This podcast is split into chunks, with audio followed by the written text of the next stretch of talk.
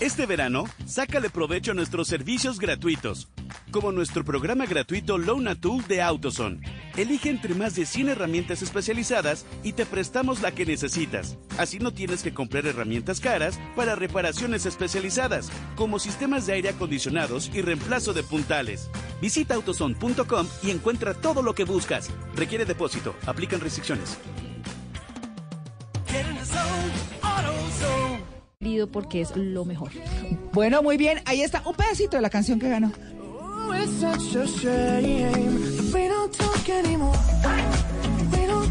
Bueno, es bellísima, por supuesto, y tendremos otra batalla el próximo sábado. Y seguiremos en la batalla, eso sí, domingo y lunes festivo, porque los vamos a estar acompañando de 7 a 10 de la mañana. Mañana nuestro tema, las lecciones de Wimbledon, el campeonato de tenis, pero para la vida, ¿no? Así que mañana tenemos aquí a un especialista, Néstor Dionisio, que es un hombre experto en el tema y nos va a estar acompañando. Y a ustedes todos, muchas gracias por su sintonía. A ustedes, mis compañeros, todos, muchas gracias por hacer de En Blue Jeans el mejor programa del fin de semana. 11 en punto. Nos vemos mañana. Chao.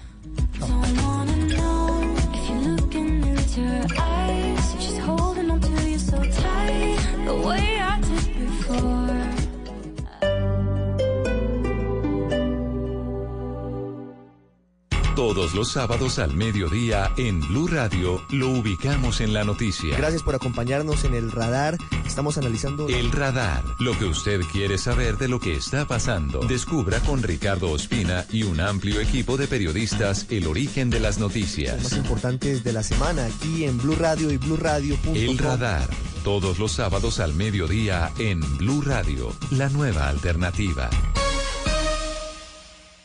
Quitemos la envidia y la soberbia de nuestras vidas. Amémonos para que Colombia sea 100% solidaria. Te invitamos a que el próximo domingo 25 de agosto dibujes en tu cuerpo o en una camiseta tu valor más humano y sal a la gran caminata de la solidaridad. Descarga la app Caminata Digital, disponible en App Store y Google Play. Patrocinan CAFAM, Caja de Compensación Familiar, Bimbo, Banco Popular, RapiPay, Agua Cristal, Apoya Ministerio de Cultura. Participa Alcaldía Mayor de Bogotá. Te amo Bogotá. Estás escuchando Blue Radio y bluradio.com. ¿Quieres comprar celular y aún no sabes dónde? En el aniversario Catronics, lleva tu celular Zenfone M2 con el 46% de descuento con una pantalla de vista completa de 6,3 pulgadas, su batería de alta capacidad de 4000 mAh para que te dure todo el día. Además, cuenta con cámaras de 13 y 8 megapíxeles para que captures tu estilo de vida. Llévalo por solo 479,900 pesos. ¿Aún lo estás pensando? ¿Qué esperas? Ven ya a Catronics y no dejes pasar esta oportunidad. Vigencia del 17 de agosto al 23 3 de agosto de 2019. Este domingo en el Blue Jeans, las 25 lecciones del campeonato de tenis de Wimbledon para la vida. En los gadgets de Simón hablaremos sobre el primer laboratorio de dispositivos para streaming de América Latina. Bienvenidos a toda la música y el entretenimiento en el Blue Jeans de Blue Radio. En Blue Jeans, este domingo de 7 a 10 de la mañana por Blue Radio y bluradio.com, la nueva alternativa.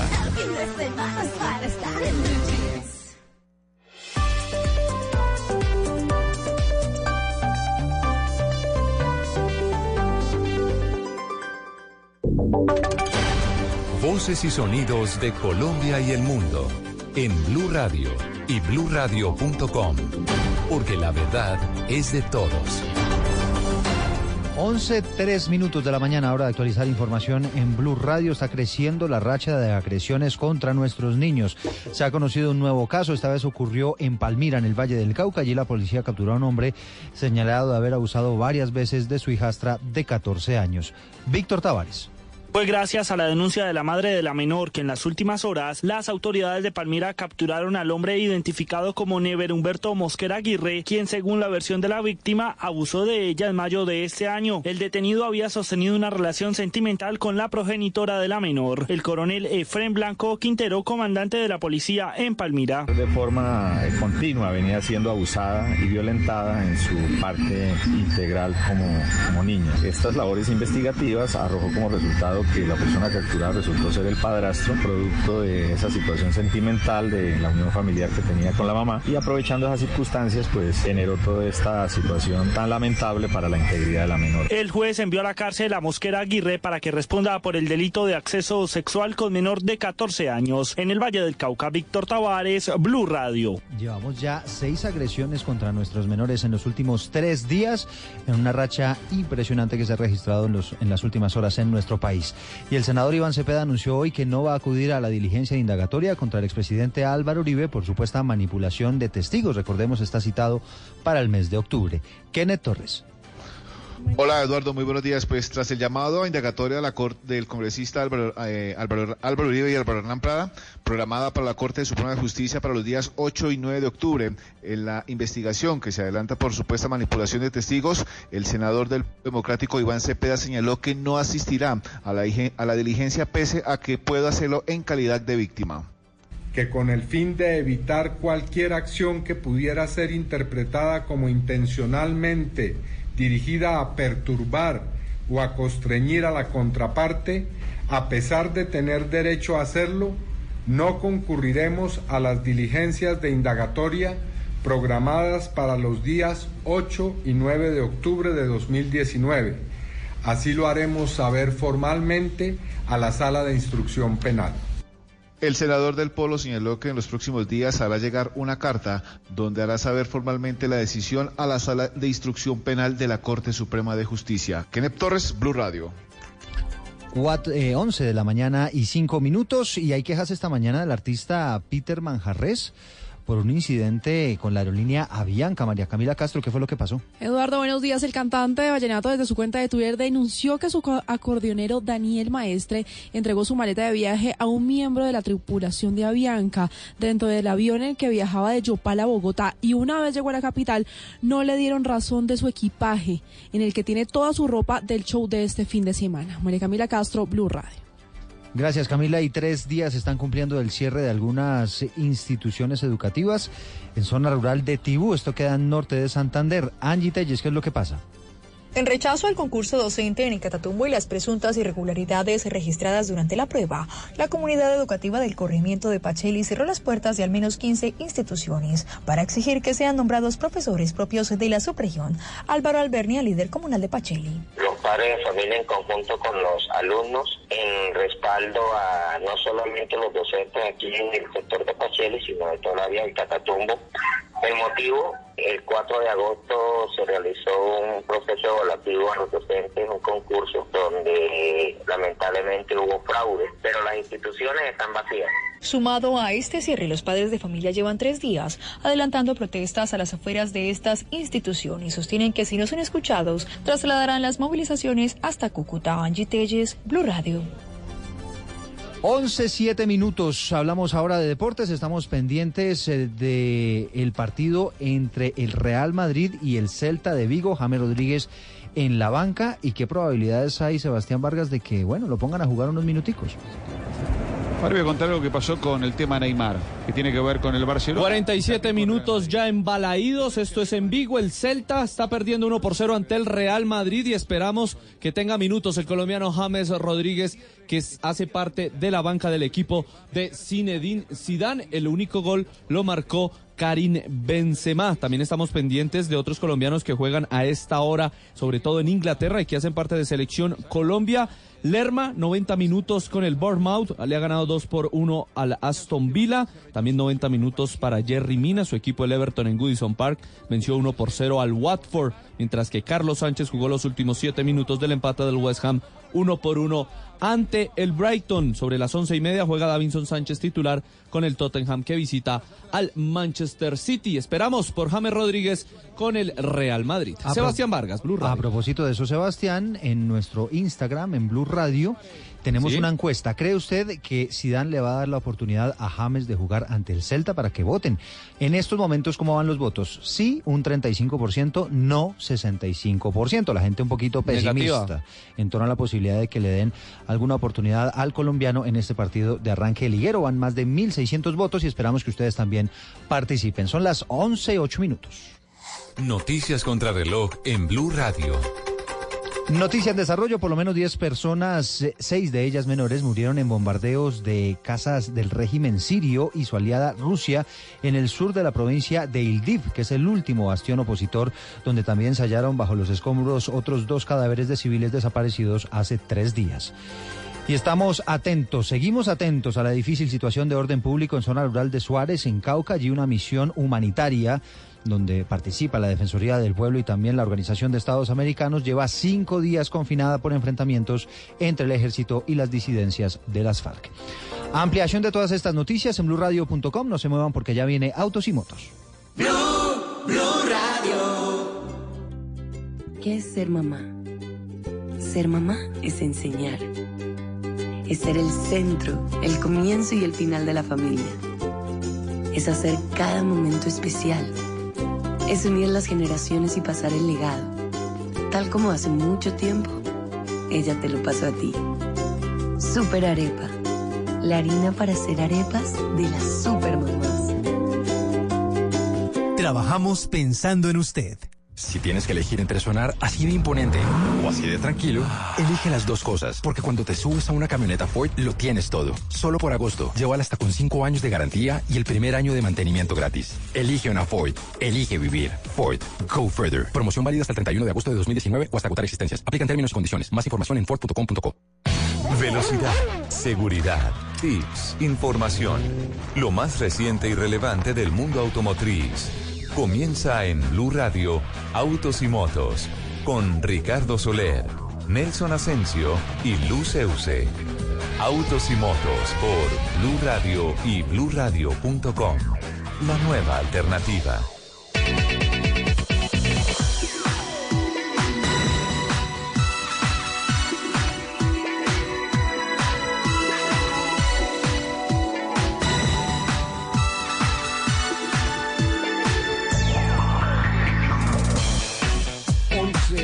Once, once, once de la mañana, 11 minutos. ¿Qué tal amigos? Muy buenos días.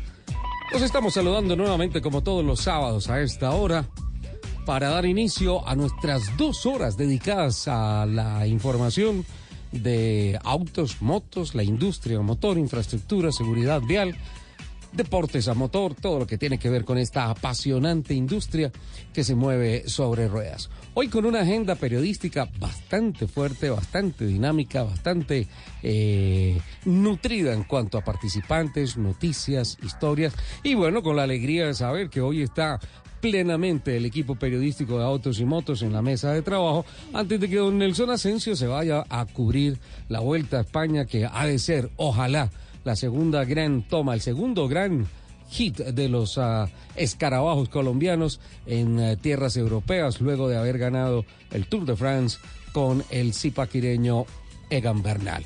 Doña Lupi, ¿qué tal? Buenos días, ¿cómo estamos? ¿Bien? ¡Fríos días! Hola, qué, qué ola de frío la que está pasando Sí. por Bogotá en estos días. Sí, Pero ya sé, la culpa la tiene la Orinoquía. La Orinoquía ha generado un movimiento de nubes que está pasando justamente por el altiplano y que pues ah, significa que hayamos tenido sensaciones térmicas de 7 grados centígrados en la capital de la República, en toda esta zona del altiplano, mucha nube, mucho frío, pero bueno, dicen los especialistas en el clima que eh, en los próximos días va a mejorar, por tanto, mantengamos la chaqueta. Bueno, ahora sí, muy buenos días. Qué dicha que nuevamente sea sábado para poder compartir con ustedes estas dos horas de la afición que nos corre por las venas. Les recuerdo nuestro Twitter, arroba Blue Autos y Motos, arroba Ricardo Soler 12, arroba Luz. Y bienvenidísimo de nuevo, qué dicha tenerlo en esta mesa, nuestro amadísimo arroba Nelson.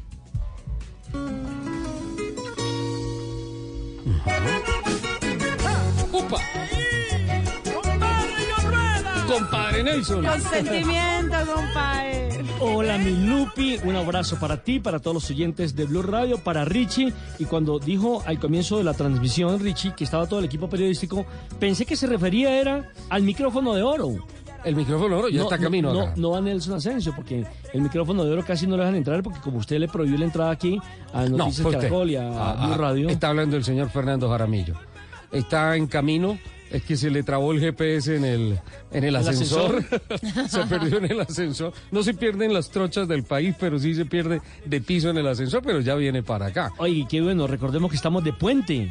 Sí, claro, fin de semana con Operación Éxodo hoy, pues desde anoche, y Operación Retorno el próximo fin de semana. Y estamos estrenando además túnel en el oriente antioqueño. Una excelente noticia. Se espera que este fin de semana salgan de la capital de la República unos 700 mil vehículos, una operación demandante, y obviamente que los ah, eh, paisas, la gente de Medellín, del Valle de la Burrá, aproveche el fin de semana de puente para que se eche su primera pasadita por una de las obras, eh, diría yo, emblema y orgullo de los antioqueño. antioqueños y de los colombianos. Recordemos que esta vía solamente va a ser para los autos, no pueden pasar por allí ni motocicletas ni bicicletas precisamente. ahora, ¿no? Sí, porque resulta que es una eh, autopista de alta velocidad y precisamente lo que se quiere evitar es cualquier tipo de accidente. Y nosotros pues estamos de fiesta, como siempre, todos los fines de semana y por eso tenemos este vallenato de fondo. Eso está rico, muestra. Para poder convencer a Lupi. Una botella. Con una botella la Y glu, glu, glu, glu, glu. Bueno, poco glu glu glu si van a manejar este fin de semana, Sí, ¿no? por favor. Por favor, Por por, favor. favor. Eh, bueno, eh, hoy vamos a tener un tema, una propuesta muy interesante eh, esta semana que hizo Lupi en el Consejo Editorial del programa y que va a ser ah, eh, candente, de gran debate, eh, pero especialmente profundo, me imagino, en materia de reflexiones para que desde, eh, desde no sé, el aporte individual, tratemos de ayudar a las autoridades para disminuir las, ah, los accidentes fatales, las fatalidades en las vías. Antes de entrar de lleno con nuestra primera nota editorial y meternos ya con lo que tiene preparado Lupi con los invitados, eh, quiero saludar a don Leonardo Bautista que nos acompaña en la plataforma digital y a don Nelson Gómez y don Alejo Carvajal que están obviamente en la plataforma técnica eh, manejando esa gran consola para hacer realidad la magia de la radio. Gina Paola Vega también es nuestra nuestra productora periodística que nos acompaña el día de hoy. Ahora, noticias muy importantes esta semana. Sí, el túnel de Oriente en Medellín. Una cosa fantástica, una obra sensacional que le permite decir a los antioqueños y a los colombianos con mucho orgullo que tenemos el túnel más moderno y más largo de Sudamérica. Fantástico. Pero más allá de todo este tema, eh, una cosa que me deja un poco preocupa- preocupado en la aceleración de la noticia esta semana, y es que más allá de lo que es la infraestructura, más allá de lo que es todo el tema que tiene que ver con la construcción, con la arquitectura, con todo esto, que ha sido sensacional el trabajo, está el tema de que se haya convertido en noticia de que es una obra que se cumplió en los términos y que no signific- significó sobrecostos Eso para creo que el son los, dos- los dos datos más importantes. Primero, que se le cumplió a la ciudadanía, al que paga los impuestos en el departamento de Antioquia. Y segundo, hombre, que no tuvo el sobrecosto que, por ejemplo, vivimos actualmente con el túnel de la línea. que arrancó, ya van siete, en 7 billones de pesos, imagínate. 14, Ahora, los siete, ¿cuántos? 15 con, prórrogas. Con todo respeto, pero los siete, ¿cuántos se han robado? Pues yo diría, a hoy, si no hay una vía funcionando, diría que el 100% de esa contratación a hoy es fracasada. Con todo respeto. El día en que tengamos la posibilidad de atravesar la cordillera con la nueva vía del túnel de la línea, que entre otras el túnel son muchos túneles y viaductos, pues vamos a decir, listo, la plata de alguna forma, aunque caro, ahí está reflejada. Pero mientras no haya obra, Nelson, no hay concreción de absolutamente nada. El porcentaje es 100% de la platica perdida. Eh, Eso me hace acordar usted, por ejemplo, de eh, algunos gobernantes eh, que la manera de... Son cuatro años, ¿no? Que tienen un, un alcalde, Ajá. ¿no? Entonces, ¿qué hacen? Los dos primeros años siempre se embarcan con el tema de eh, análisis de las obras que van a ejecutar, proyecciones de las obras que van a ejecutar y resulta que las ejecutan es en el último año. Eh, ¿Por qué? Uno, pues para tener esa Para plática que sirva guardada, de plataforma política, para su siguiente para paso. el siguiente paso para, para el siguiente eh, alcalde que sea esa misma corriente política. O dos, para guardar esa platica y ponerla a trabajar a intereses. Sí, sin duda. Ahora, lo que me queda de preocupación es que a hoy, en nuestra sociedad, y esto habla muy mal de- del país como sociedad, Lupi, tengamos como gran noticia que una obra se hizo sin sobrecostos, Sí, señor. que se cumplió en los términos. Eso no debería ser una noticia y es una vergüenza para una sociedad así sea la nuestra, en la que digamos, hey, levantamos la mano, tenemos una noticia, se hizo una obra sin sobrecosto. No, perdón. Es que todas las obras tienen que ser así. Es Claro. que la contratación tiene que ser Claro. ética y legal. Claro. Es que los, los contratistas tienen que cumplir y el Estado tiene que cumplir. Yo creo que definitivamente demuestran los antioqueños que las cosas se pueden hacer bien Sí. y por tanto tenemos que hacerlas bien. Pienso que eso es un principio individual en el cual nosotros nos tenemos que proponer todos los días un libreto ético y de cumplimiento. No puede ser que en este país la noticia sea que hay una obra que se hace sin sobrecostos. Ahora, mire que el y que se cumplen los términos. No puede ser inaudito, intolerante. Y también esta semana hubo varios memes en donde dicen, listo, Antioquia estrena el túnel de Oriente, fantástico, y Bogotá estrena un semáforo inteligente. Me parece que el- la, la verdadera caricatura de lo que pasa en Bogotá es, por un lado, esa ya hartísima, no encuentro una palabra, desgastante discusión entre los candidatos a la alcaldía por el tema del metro subterráneo, elevado, una discusión Perdón, perdón, le hago una pregunta. y es que y- política. le hago una pregunta. ¿Y acaso ya eso no estaba decidido? ¿O van a comenzar otra vez estudios? No, seguramente Ah, se van a necesitar, van eh, 10, 11 estudios contratados para hacer el metro. Es el único metro en el mundo que si funciona, Dios quiera que funcione, va a arrancar con toga, porque va a ser graduado por tantos estudios que ha hecho a lo largo de 73, 74 Es el metro más largo del mundo. años. Pues imagínate. Llevan 74 años discutiéndole cuánto tendremos que esperar para hacer la construcción, si la construcción es más larga que la discusión. Claro. Imagínate. Ahora, mire, Entonces, mi- mire lo que han hecho los paisas. Hay gente que eh, no quiere la raza paisa, que por esto, pero son un ejemplo, hay que decirlo. Son un ejemplo. Mire, tienen el metro, ¿cierto? ¿Cuántos años que lo construyeron? Uy, tienen, no, sé, no tengo el dato tienen el exacto. sistema de movilidad por cable. Ajá. Tienen ahora el túnel de Oriente. Ajá. Y trabajan mucho en la movilidad, en la concientización de que los eh, usuarios de motocicletas, de bicicletas, de automóviles respeten las normas de tránsito, a tal punto que es una de las ciudades, aquí tengo, que menor eh, es la última en la escala que tengo entre Bogotá, Cali, Bucaramanga y la ciudad de Medellín, que eh, se ha sancionado, eh, por ejemplo, por eh, conductores que manejan otro tipo de plataformas. Ajá. Eh, Tienen tranvías, se le está tranvía. quedando. Tienen eh, sistema, o sea, red de taxis eléctricos y ahora de buses Eléctricos, eléctricos, correcto. para Metroplus, Ahora- eh, ahora con con un lo- programa creciente. con las cepas, por ejemplo, controlan Ujú. el tema de quien esté mal estacionado y demás. Tienen en estaciones de El Metro y en estaciones de Metroplus eh, sistemas en donde uno lleva botellas plásticas y la cambian por bonos para la tarjeta para subirse en los buses o en el metro. En fin, tiene una cantidad de cosas. Por eso digo que la caricatura, más allá de eso, es la, y, y- ofrezco disculpas, la, la tonta y ya ridícula eh, discusión política entre las personas que se están peleando por eh, ser los ah, que marquen el destino de la capital de la República. Más allá de la caricatura o del meme del semáforo inteligente, creo que deberíamos ser un poco más conscientes nosotros en la exigencia a nuestros dirigentes, poniendo de presente no tanto un semáforo inteligente, porque malo si lo tenemos y malo si no lo tenemos.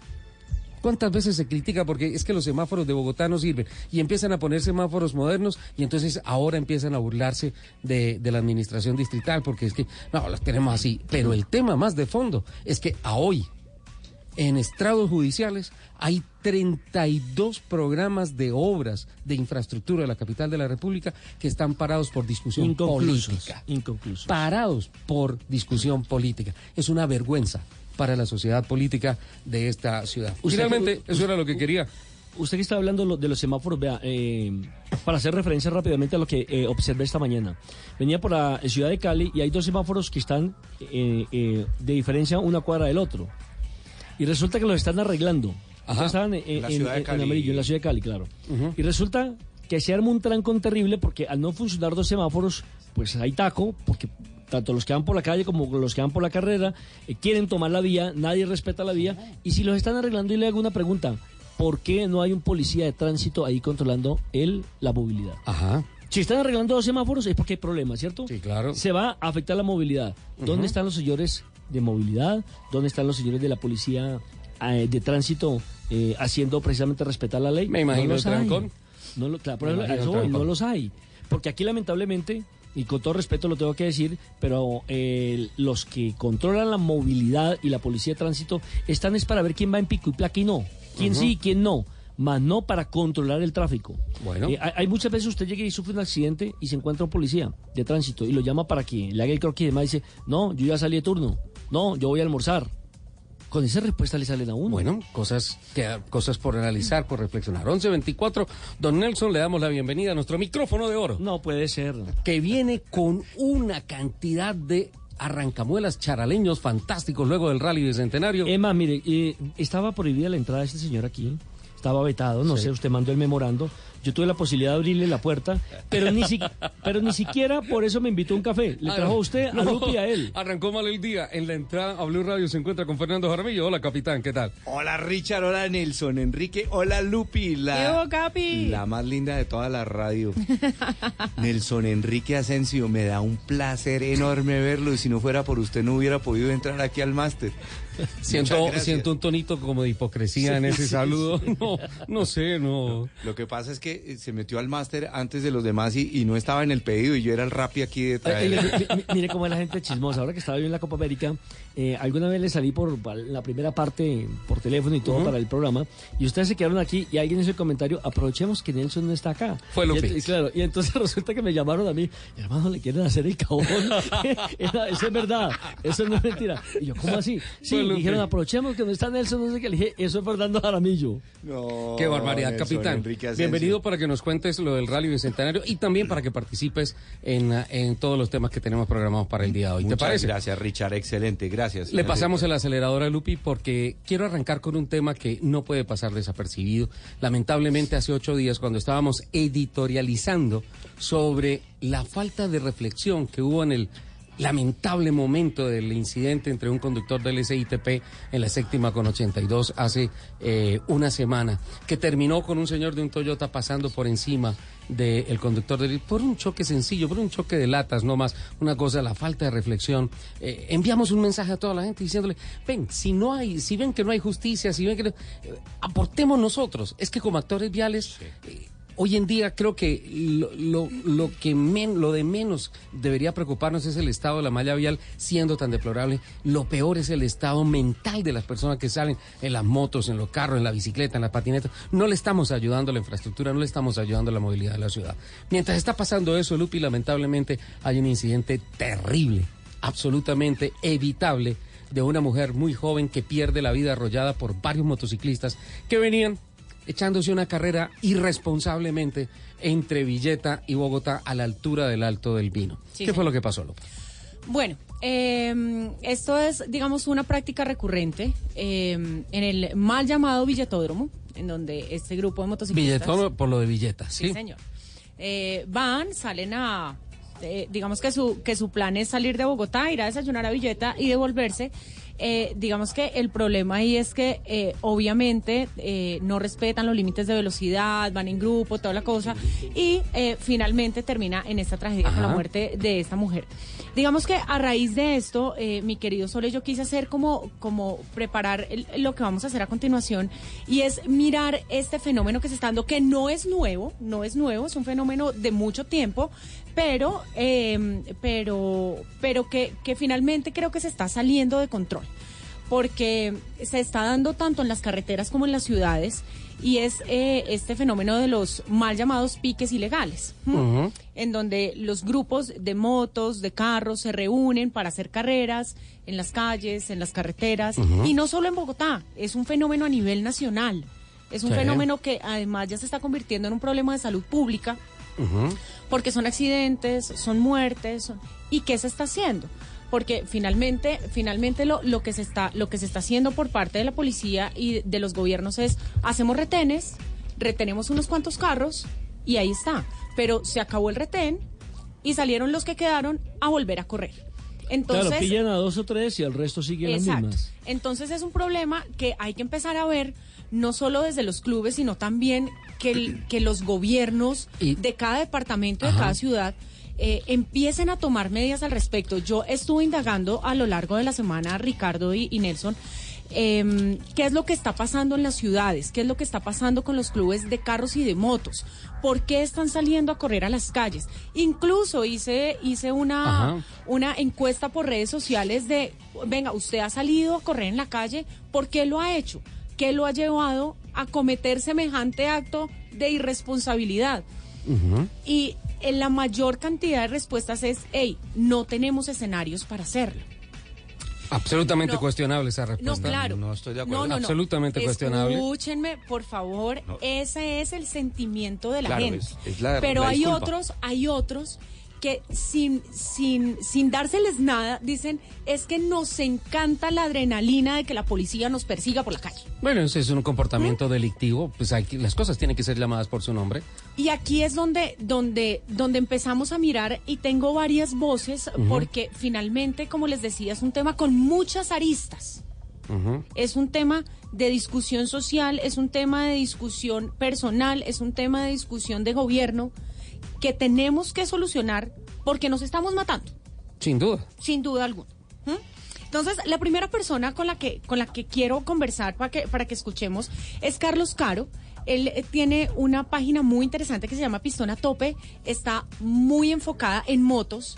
Él es de la ciudad de Medellín y sabe perfectamente qué pasa, por ejemplo, en la avenida Las Palmas Que es una cosa terrible. que es ¿eh? una cosa absolutamente loca, donde se reúnen las motos, los carros, hacen piques, hacen stunt, hacen un montón de cosas que finalmente son perseguidos por la policía y pasa lo que les digo que pasa en todos en todas las ciudades de Colombia y es llega la policía hace un retén se llevan unos carros unas motos los otros que quedaron salen tranquilos Mejor dicho, si quieren parecer a la famosa película de los años 80, de estos que tenían un camaro largo y que peleaban con la policía, como Los Duques de Hazzard. Hazard. Los Duques de Hazard, bueno, Era- Rápido y Furioso. Perdón, hago la corrección. Un Dodge Charger.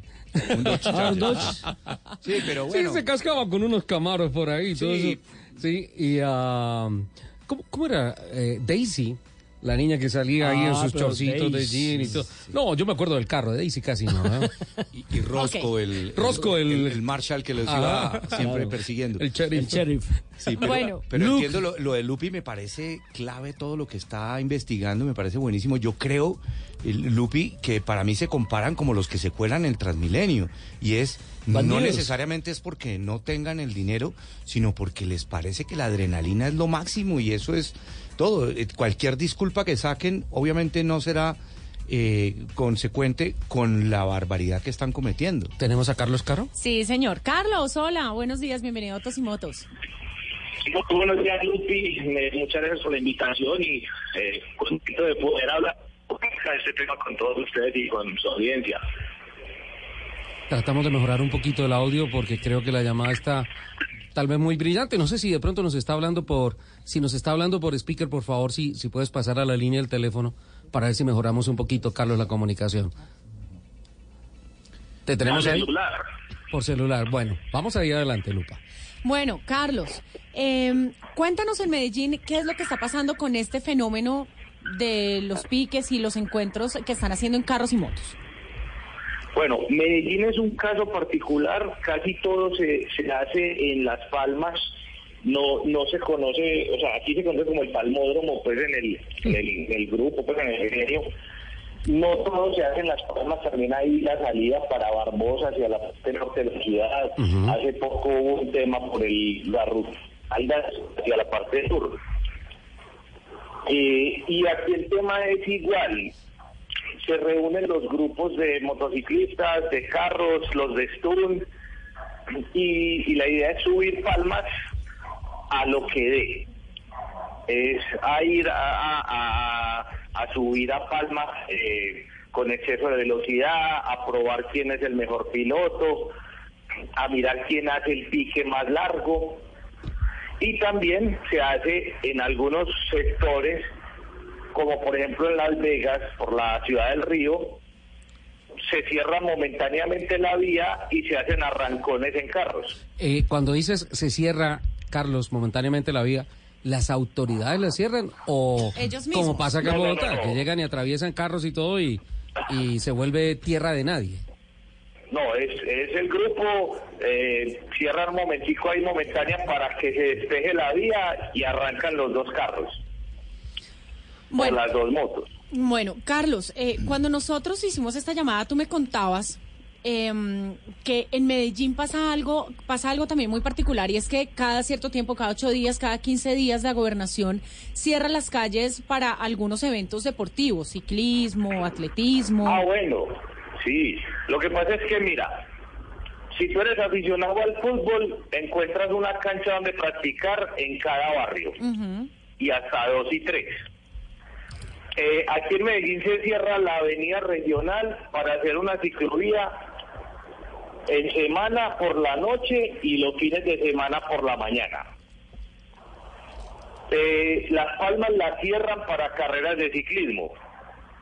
Entonces, ¿por qué en algún momento no se ha pensado, cerremos un trayecto de vía, organicemos un evento cada 15 días, una vez por mes, ambulancia, todos los dispositivos de seguridad, todas esas cosas, y hagamos los, los arrancones en ese trayecto. Carlos. A los de Stun. Carlos, habla Sí, Fernando señor. Jaramillo. Mira, Sí, señor. tengo entendido que el Autoclub de la Montaña ha hecho ese circuito de piques, eh, realmente eh, se llaman más bien premios de montaña, que es eh, básicamente una contrarreloj. Y lo han hecho en Las Palmas y también en Santa Elena. En- en- No, era en Santa Elena. y en Las Palmas Ahorita- también. Bueno, yo en, en Palmas, pues, o al menos en la historia reciente, no lo he visto. Ahorita están haciendo unos time attacks que los están haciendo en el municipio de San Pedro. Eso es retirado de Medellín, ya no es área metropolitana. Sí, ¿Por pero qué Santa tienen Elena que ir a sí. hacer allá? Ah, pero el de Santa Elena no se hace más de 15 años. No, O sea, este, este año han hecho, por favor verifica eso con Autoclub de la Montaña, porque yo sé que Ramiro Londoño ha estado invitando y haciendo varias cosas al respecto, y ellos tienen una actividad deportiva, usan las calles, usan la policía, usan las cosas, luego escenarios hay, lo que pasa es que son momentos y personas que se dedican a hacer una promoción de un tema legal que, que es perfectamente no. viable. Y, y este señor de Bello, el de Ecoparmo, hace en, en Santa Rosa, por allá en ese municipio, hace, hace un time attack muy bueno. Hernán pero eso es Cuartas. una actividad, es por Hernán Cuartas. Y hace poco pasó uno. Son actividades muy esporádicas. Bueno, y ponen ¿Por hasta qué? tribunas. Sí, sí, por eso, por eso digo, un estadio bien organizado, bien montado, porque ese mismo de cosas no se pueden hacer aquí en Medellín cada cierto tiempo y, y eso no no quitaría el problema, porque en Bogotá tienen autódromo y aún así la gente se va a hacer las cosas a la calle. Pero Ah. eso podría ayudar a reducir. Sí, sin bueno, duda, Carlos, ¿tú tienes un estimado de cuántas personas se pueden reunir? eh, no sé, por lo general los jueves, que son la- que son los días en que en que la gente sale sale a, a picar. ¿Tienes un estimado de cuántas cuántos carros y cuántas motos se pueden reunir, por ejemplo, en Las Palmas? Bueno, Lupi, eso es, es muy difícil porque hay una hay una recta en el mirador donde eso puede tener fácilmente 800, 900 metros y vos ves carros y motos al lado y lado y ves gente, o sea, es, es un show completo porque son los carros con la música, venden chocolates, eh, venden una cantidad de cosas y son fácilmente más de dos mil personas. Ese es un muy buen aforo, o sea. qué pena, ¿Y qué pena? Carlos, pero ese es un público Oiga, me, me- interesante. me preocupa que está llegando más evento allá que al TC2000, que es, que es el campeonato organizado. ¿Cómo te parece? Y eso eso lo hacen Es buena eso reflexión lo eso. hacen, según tengo entendido, en las horas de la noche de madrugada. Eso se hace más o menos desde después de las nueve de la noche. Bueno, y si Y se hace a esa hora y todo el mundo sabe, ¿por qué las autoridades no intervienen? Porque es lo que decía Lupi ahorita. Sale un puesto de control, los hacen en la, en la en- a donde está ahorita la entrada del túnel. Ahí hacen un puesto de control, hacen otro más arriba. Todo el mundo ya sabe que ahí va a ser el puesto de control. Entonces es, es esperar a que quiten el puesto de control y subir. Sí, pero mira, Carlos Nelson, yo eh, en estos momentos voy a hablar en nombre de los antioqueños, motociclistas, cartistas y automovilistas que organizan sus proyectos deportivos y quieren correr Y sí, está la dificultad de que no hay un escenario en Antioquia, Antioquia pero vienen hasta el Autódromo Tocancipá a participar en el CNA, en el TC2000, en el Campeonato de Motociclismo, el Campeonato Nacional de Motociclismo, carreras de karts que se hacen en el centro del país y vienen hasta acá. Ellos, al igual que los otros que se van a correr a, Las Palmas, tienen la posibilidad de parar un segundo y pensar, me, me voy a Las Palmas a jugar ahí con la vida de los demás y listo. En una recta de 800 metros, ahí me, más o menos podemos tener unas 2.000 personas. Bueno, qué bueno pasar al lado de esas eh, personas a 170, 180 kilómetros, qué sé yo, ¿sí? Y contar con suerte de pronto no atropellar a nadie. O de pronto perder el control del carro de la moto en una curva, darme contra uno de los guardarrieles, darme contra uno de los muros de contención y no contar con una ambulancia, un equipo de paramédicos, un equipo de rescate que venga a atender. Y ellos piensan y dicen, listo, yo lo quiero hacer, lo hago en nombre de Antioquia y me voy a un escenario. En estos momentos quiero abogar por esas personas, por esos grandes pilotos y deportistas, grandes amigos míos, muchos de ellos me honran con su amistad, que dicen, vamos a hacerlo de manera sensata y sí, en el departamento no hay un autódromo, hay un autódromo en el país. Es la condición que tenemos y vámonos para allá. Mucha gente nos dice que el paseo de Medellín a Bogotá, como dicen ellos mismos, Pues es, ahí, es ahí Space entrenan. Pop, es ahí- muy bueno. Ahí entrenan. Claro. Antes de llegar Bueno, a Tocancipá. En el Rally Carlos. también llegan antioqueños. Claro. Y, y, por ejemplo, dacarianos como Nicolás Robledo, por favor. Ajá. Mi querido Te la, Carlos, voy a, po- para- te la voy a poner más fácil. Ajá. Ni siquiera, listo, Bogotá es una opción. Aquí ahorita también cerquita está el autódromo de Manizales. Sí, señor. Eh, en este momento están compitiendo en Popayán en un cartódromo espectacular. Es una cosa súper bonita. Excusas para usted decir que va a correr en la calle son pendejadas. O sea, y yo te lo digo, yo soy en contra de ese tipo de prácticas. No hay escenario en Antioquia, pero hay unos muy cerquita. Bueno, mi Entonces- querido Carlos, para terminar, tú que pues eres motero, pero que además eres influencer como de este de este grupo, con, tienes una comunidad muy grande, te invito a que por favor hagas un llamado aquí público a que no corramos en la calle. Es que yo siempre le he dicho, acelerar es muy fácil, pero frenar es lo complicado.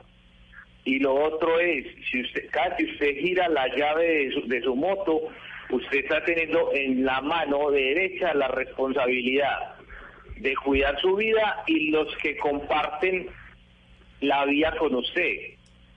Entonces, si usted le gusta acelerar, si usted le gusta la adrenalina, invierta un poquito y váyase por un escenario adecuado.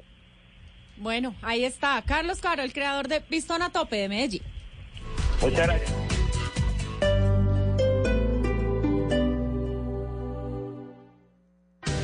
Domingo en, en Blue Jeans, las 25 lecciones del campeonato de tenis de Wimbledon para la vida.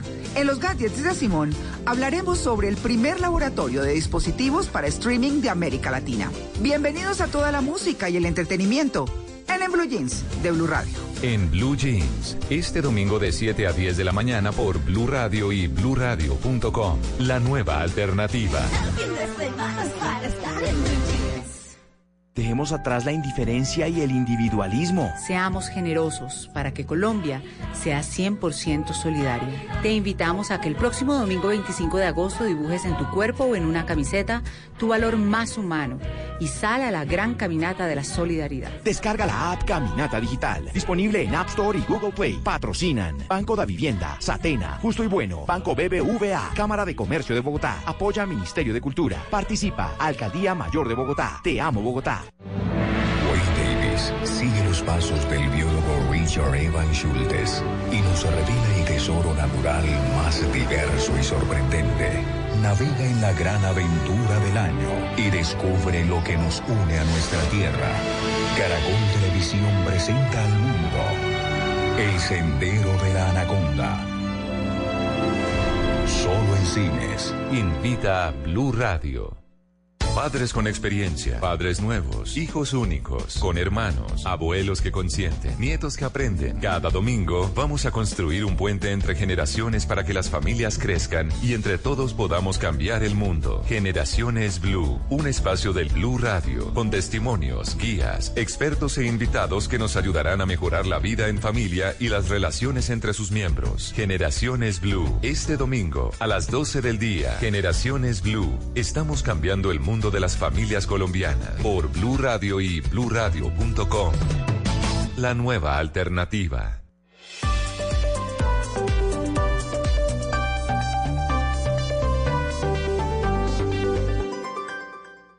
En Blue Radio, el minuto deportivo DirecTV. En el Minuto Deportivo DirecTV quiero exaltar hoy a la bellísima Jamie Chowrick. ¿Quién es ella, Lupi?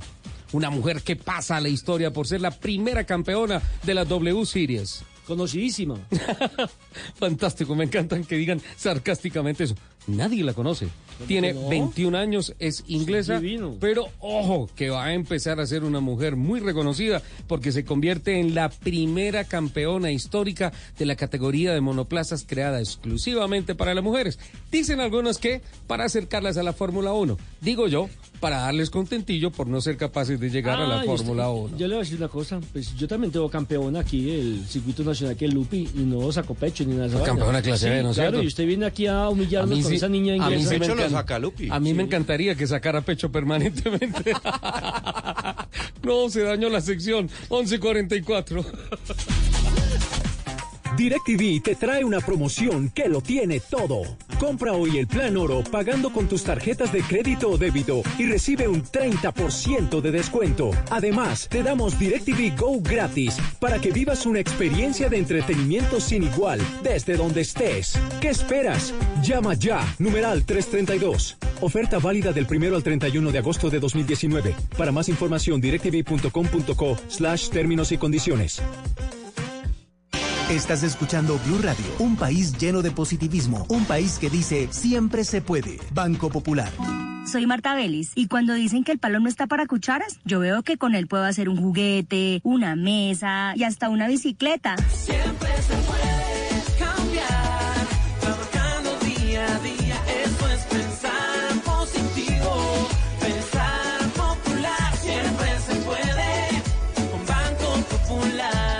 Marta es clienta del Banco Popular y junto a ella pensamos que si miramos la vida de manera positiva, sabremos que siempre se puede. Banco Popular, somos Grupo Aval, vigilado Superintendencia Financiera de Colombia. Eres un romántico empedernido. Sabes que por amor haces lo que sea. Incluso cocinar las más ricas pastas. Y traer a tu casa una de las ciudades más románticas del mundo. Donde Romeo y Julieta se amaron por siempre. Sin duda, eres un campeón. Una de las capitales mundiales de la ópera. Para ti, nada es imposible. Apuesto a que eso no se lo esperaba. Pastas Verona. Si sabes de amor, sabes de pasta. Trabajamos pensando en usted. Si tienes que elegir entre sonar así de imponente o así de tranquilo, elige las dos cosas. Porque cuando te subes a una camioneta Ford, lo tienes todo. Solo por agosto, llévala hasta con 5 años de garantía y el primer año de mantenimiento gratis. Elige una Ford. Elige vivir. Ford. Go further. Promoción válida hasta el 31 de agosto de 2019 o hasta agotar existencias. Aplican términos y condiciones. Más información en Ford.com.co. Escuchas Autos y Motos por Blue Radio y bluradio.com.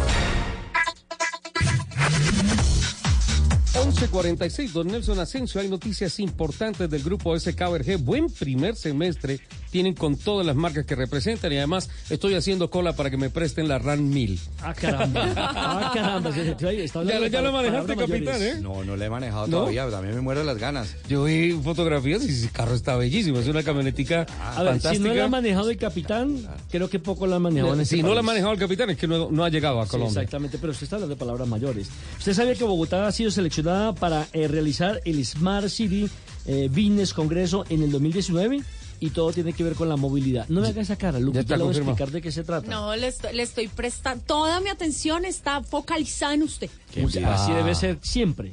Qué envidia. Sí. No solamente el día de mis cumpleaños. Bueno, entonces, ¿qué, ¿en qué íbamos? Ah, bueno, entonces tenemos invitados Yo también me pondría nervioso si Lupe dice, Claro. estoy 100% enfocado. en Y a usted". Nelson Enrique ponerlo nervioso no es fácil. Claro, porque tengo la referencia de que ella saca pecho.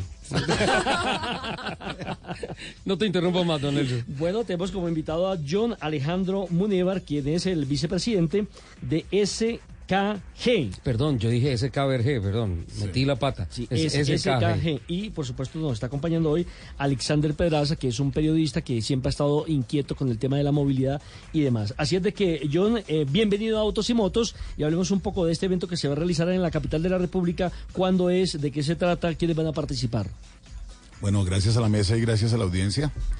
Eh, Este es un evento que se viene realizando en América Latina hace muchos años ya. Esta es su 12, versión número 12. Eh, es un evento que congrega empresas de todo el continente dedicadas a los temas no solo de movilidad, sino seguridad, medio ambiente, todo lo que tiene que ver con el desarrollo de ciudades. Eh, es un, un proyecto que se está volviendo referencia en América Latina. Bogotá hoy es identificada con todo y, y los problemas que vivimos como una de las cinco ciudades inteligentes en el top 5 de, de Latinoamérica. Ahí se me sorprende eso que está diciendo. Eh, eso Con no todos lo- los problemas que tenemos. no lo dice la ciudad, lo dicen eh, indicadores internacionales de medición. eh, porque es que muchas veces creemos que, que la, la ciudad inteligente es solo tecnología. Resulta que hay muchas cosas asociadas a esto que permiten eh, llegar allá. Generación de empleo, eh, medio ambiente. Y muchas de estas cosas nos permiten realmente generar y haber tomado la posibilidad de estar hoy en el top 5 de las ciudades inteligentes en América Latina. Bueno, ¿cuándo es el evento? El evento se va a desarrollar en septiembre de 17 al 19. Se va a desarrollar en Corferias. ¿En Corferias? En Corferias. Es un evento que organiza el Instituto de Smart Cities de Latinoamérica. Eh, eh, y muchas empresas colombianas estamos participando. Bueno, eh, Alexander, ¿qué se necesita para que una ciudad sea determinada como inteligente o no inteligente? Bienvenido. Bueno, muchísimas gracias Nelson y a todos los oyentes de Autos y Motos.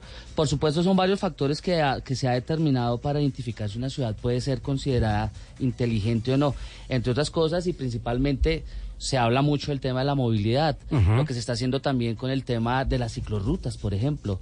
De los 2.300 kilómetros de ciclorrutas que más o menos hay en América Latina, eh, Bogotá tiene un poco más de 400 kilómetros. Es decir, que sin duda alguna es la primera ciudad que le está apostando de una manera inteligente a este tema, pero que evidentemente hay unos retos grandísimos. Unos, unos retos grandísimos que ustedes aquí en el programa durante mucho tiempo lo han planteado y que sin duda alguna invitan a que se siga trabajando con este tipo de iniciativas para conocer qué se puede hacer por Bogotá. ¿Qué tiene que ver el BID, el Banco Interamericano de Desarrollo, en este, en esta, en este tema? Eh, pues el Banco Interamericano de Desarrollo es el, prima- el principal ente financiador en América Latina y, cuenta con un programa de ciudades sostenibles y verdes eh, dentro del proceso, en donde viene apoyando a toda América Latina para poder generar financiamiento para todo lo que confrontan los países. Por ejemplo, en el tema de movilidad, eh, el ejercicio es dejar el vehículo privado a un lado. Entonces el BID está comprometido, por ejemplo, en Quito, está ayudando en la financiación del sistema de la línea de metro que se debe inaugurar en diciembre eh, financia sistemas BRT, como lo que conocemos hoy en Bogotá como Transmilenio, Transmicables. Entonces el Banco Interamericano de Desarrollo es un ente financiador eh, muy importante dentro del mercado latinoamericano porque es el que provee fondos para poder desarrollar todo este, este concepto de ciudad inteligente. Porque es que ¿Qué- estaba, estaba observando aquí, por ejemplo, que hay algunos factores o algunos puntos determinantes para que una ciudad sea inteligente o no, Richie, Ujú. y Lupi, y, y, mm, Capitán. Por ejemplo, uno, sensores de movilidad en las calles y carreteras. ¿Eso lo tenemos en Bogotá? Sí, Bogotá hoy cuenta con un centro de gestión de tráfico.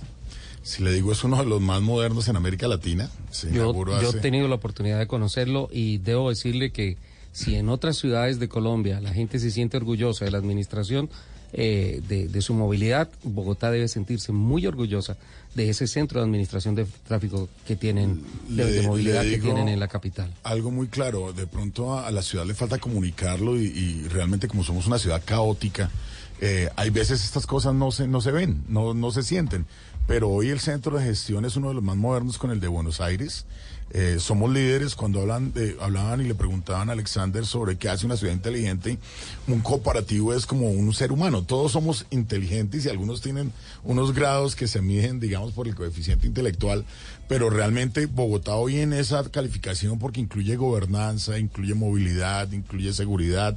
No sé si se han dado cuenta en Bogotá los indicadores de, de seguridad que no puedan ser los mejores de Latinoamérica, efectivamente no, pero han mejorado muchísimo. Entonces, todos estos eh, indicadores combinados hacen que, que la ciudad sea catalogada como inteligente. Cosas que no vemos como eh, la aplicación de salud que al cabo alcanzó de mandar la ciudad, de lanzar la ciudad. Eh, Bogotá cuenta con una aplicación de movilidad que muy pocos conocemos. Bogotá cuenta con una aplicación que tiene más de 500 mil descargas que se llama Simur, en donde están las rutas, las rutas de tráfico, donde puedo planear un viaje, puedo reportar al centro de, de tráfico un evento. Entonces, son cosas que la ciudad realmente ha hecho y que de pronto desde afuera las valoran un poco más de lo que tenemos hoy aquí. Eh, eh, con el conocimiento, lo digo, Bogotá corría hace cuatro años a 19 kilómetros por hora promedio. Ahora estamos Yo- a 12. No, está corriendo a 22. Porque pero ¿en sí- dónde si disminuimos la velocidad? No. Ese pero- punto sí se lo discuto. No, no, no. Esto, sabe, sabe que la, la ventaja, Nelson, que todo esto son datos que tiene el centro de gestión. Son datos en donde la movilidad de usted entra, ingresa y saben que subió de 17 a 22 en los últimos tres años. Pero uno se pregunta, ¿cómo va a subir si acaban de disminuir la velocidad en Bogotá? y los mire- trancones no paran. Pero Nelson, venga. hay- hay Pero, dos- pero ahí yo discuto un poco, porque es que vuelvo otra vez al punto. El tema de disminución, eh, la norma de disminución de bajar a 50 50 kilómetros, kilómetros. 50 kilómetros por por hora, eh, ciertos corredores viales de la ciudad no tienen nada que ver con movilidad y en mi concepto no la afectan, ¿sí? Y es una dis- disposición que se tomó única y exclusivamente pensando en cómo se mitiga el impacto de si tú te estrellas a 60, 65, 70 o te estrellas máximo a 50 kilómetros por hora. Esa disposición, y es muy válido lo que tú dices, pero ¿cómo se va a mover más rápido Bogotá si le bajan la, la- la velocidad máxima? No, eso no tiene nada que ver. Es una disposición que se tomó exclusivamente en temas de seguridad para proteger a los tripulantes Sí, de los sí, vehículos. sí, sí, pero yo, yo, esa no es mi discusión. Mi discusión es que si bajan la velocidad, no pueden decir que estamos andando más rápido en Bogotá. Pero es que bajarla de 60, 70, 50 no afecta para nada el promedio de movilidad en la ciudad. Yo creo que el problema serio es la falta de vías, es decir, cuántos años, más de 25 años sin tener una vía sí, nueva y en 25 años en cuánto ha subido el parque automotor de Bogotá. Total. sí, Ahora, casi qué 100%. maravilla saber que existe ese centro que nos estás contando, porque imagínense que no estuviera ese centro, entonces ¿qué, ¿cuál sería el caos? Pero, pero mire que yo no quiero contradecirlos a ustedes. Eh, la solución de la movilidad no está en las vías. Eso es como cuando una persona obesa se suelta el cinturón y cree que soluciona el problema haciendo más vías. La tendencia mundial es el transporte público, la movilidad sostenible, la micromovilidad.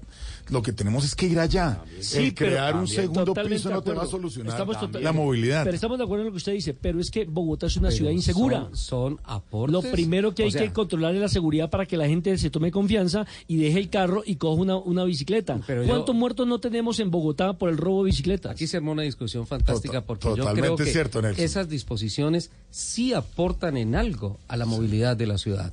Porque usted puede establecer una ciudad fantástica con seguridad y con excelentes sistemas integrados de transporte, de transporte masivo, pero usted no puede obligar a la persona que renuncie a su aspiracional, su movilidad individual. Usted Que puede invitar, enseñe- mas no exacto, obligarlo. Exacto, que enseñe a hacer uso racional de lo que quiere es Pero fantástico. mire que llegamos a lo mismo que estaban discutiendo hace un momento con Lupe. Eh, oiga, entonces si no restringo, no llego a solucionar nada. Entonces promovamos el uso del vehículo para quedar todos estacionados a dos kilómetros por hora en la ruta. No, o sea, no es una restricción, no, lo- Oiga, no lo vemos como una restricción, no, pero no hay que tiene, legal- no tiene nada que ver con que esté discutiéndonos, pero, Pero- es que necesito una cosa, capitán. 11.56, ya se nos vienen las noticias. Sí. eh, John Alejandro, por favor, acompáñenos un poco más allá del café que nos vamos a tomar. Porque le tengo siete noticias. puntos por los Claro. cuales una ciudad es inteligente o no. Y ya viene, eh, para, para las personas que nos están escribiendo a través de las redes, que son muchas, Lupi, el tema de, la- de, de- de las motos, el tema de los piques en la calle, todo eso no ha parado. Es un tema que vamos a continuar. Quiero darle las gracias a las personas que nos han escrito. Eh, José F. Barrientos, eh, José F. 71, nos dice, Ricardo, no se dice todo. Viví en un edificio al lado de Las Palmas y es insoportable el ruido de esas motos en las noches. No solo es el derecho de ellos a recrearse, hay contaminación auditiva por motos de alta cilindrada. Eh, arroba Carito Tai dice, en primer lugar, los piques no son ilegales, según la Policía de Tránsito de Bogotá. En ninguna parte del Código de Tránsito se prohíben, dicen ellos. Con todo respeto, arroba Carito Tai. Sigue pensando así. Eh, arroba Javier Lara dice, ah no, eso es un piropo Eso es ti. personal. Sí, no, esto no lo puedo decir. Bien, Javier, gracias por escribirnos. Eh, eh, arroba dos pingüe, Tita, dice, Ricardo, ¿podrías explicar por qué las motos no pueden transitar por túneles, en especial el Nuevo de Oriente? ¿Es por el efecto de succión? ¿Cómo se da? Buena pregunta, Tita. Em, En algunos túneles hay restricción, por ejemplo, en el túnel de Bogotá a Villavicencio, hay restricción en el de entrada a Villavicencio para las En el motos. Buenavista.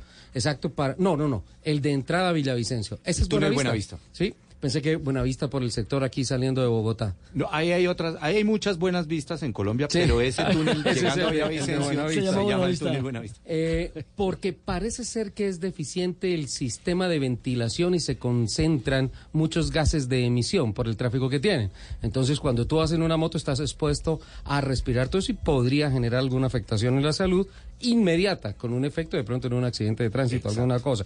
Eh, no sé exactamente, y ofrezco disculpas, cuál es la restricción en estos momentos en el tema del túnel de Oriente. Eh, Escuché, escuché que el Sí. tema era precisamente que como es una vía de alta velocidad, lo que se quiere es darle prioridad precisamente a los autos para poder descongestionar la vía entre Río Negro y Medellín. Sí, tiene y a- solamente dos carriles, uno de ida y uno de Exactamente. Porque se inauguró una primera parte de Exacto, y esa, la de otra esa mega obra. ahí al lado. Claro. ¿Vale? Entonces, creo, creo que en principio es por eso, porque tienen que progresivamente ir haciendo los estudios del comportamiento de tránsito adentro. Ahora, siendo 8 kilómetros, 8.2 kilómetros de largo ese túnel, es importante ver cómo funciona el sistema de ventilación para poder mitigar todos los gases que se quedan concentrados allí de todos los carros que pasan por allá. Y leo un último mensaje de don Jeffer Goyeneche, eh, conocido de esta casa periodística.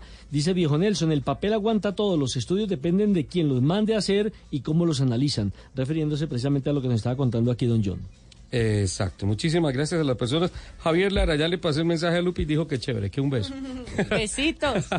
Vale, Venga, pues. 11.59. Eh, escupido. a nuestros invitados, capitán Fernando Jaramillo, por favor, eh, te invitamos a un cafecito. Uy, Sí. claro, y hay que invitar a Nelson Enrique porque él me abrió la puerta y si no, no hubiera podido entrar al máster. Vuelve el sarcasmo a este programa, qué barbaridad. 12 en punto, aquí están voces y sonidos de Colombia y del mundo y ya venimos con mucho más.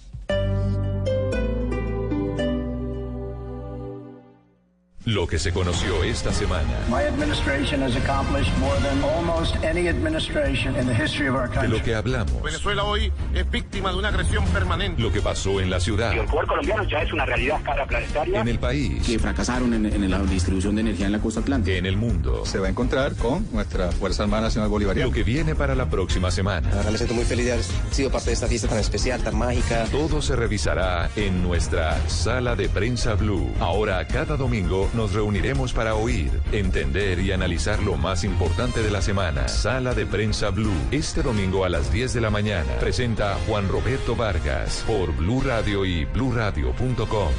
La nueva alternativa. Wayne Davis sigue los pasos del biólogo Richard Evan Schultes y nos revela el tesoro natural más diverso y sorprendente. Navega en la gran aventura del año y descubre lo que nos une a nuestra tierra. Caracol Televisión presenta al mundo El Sendero de la Anaconda. Solo en cines. Invita a Blue Radio.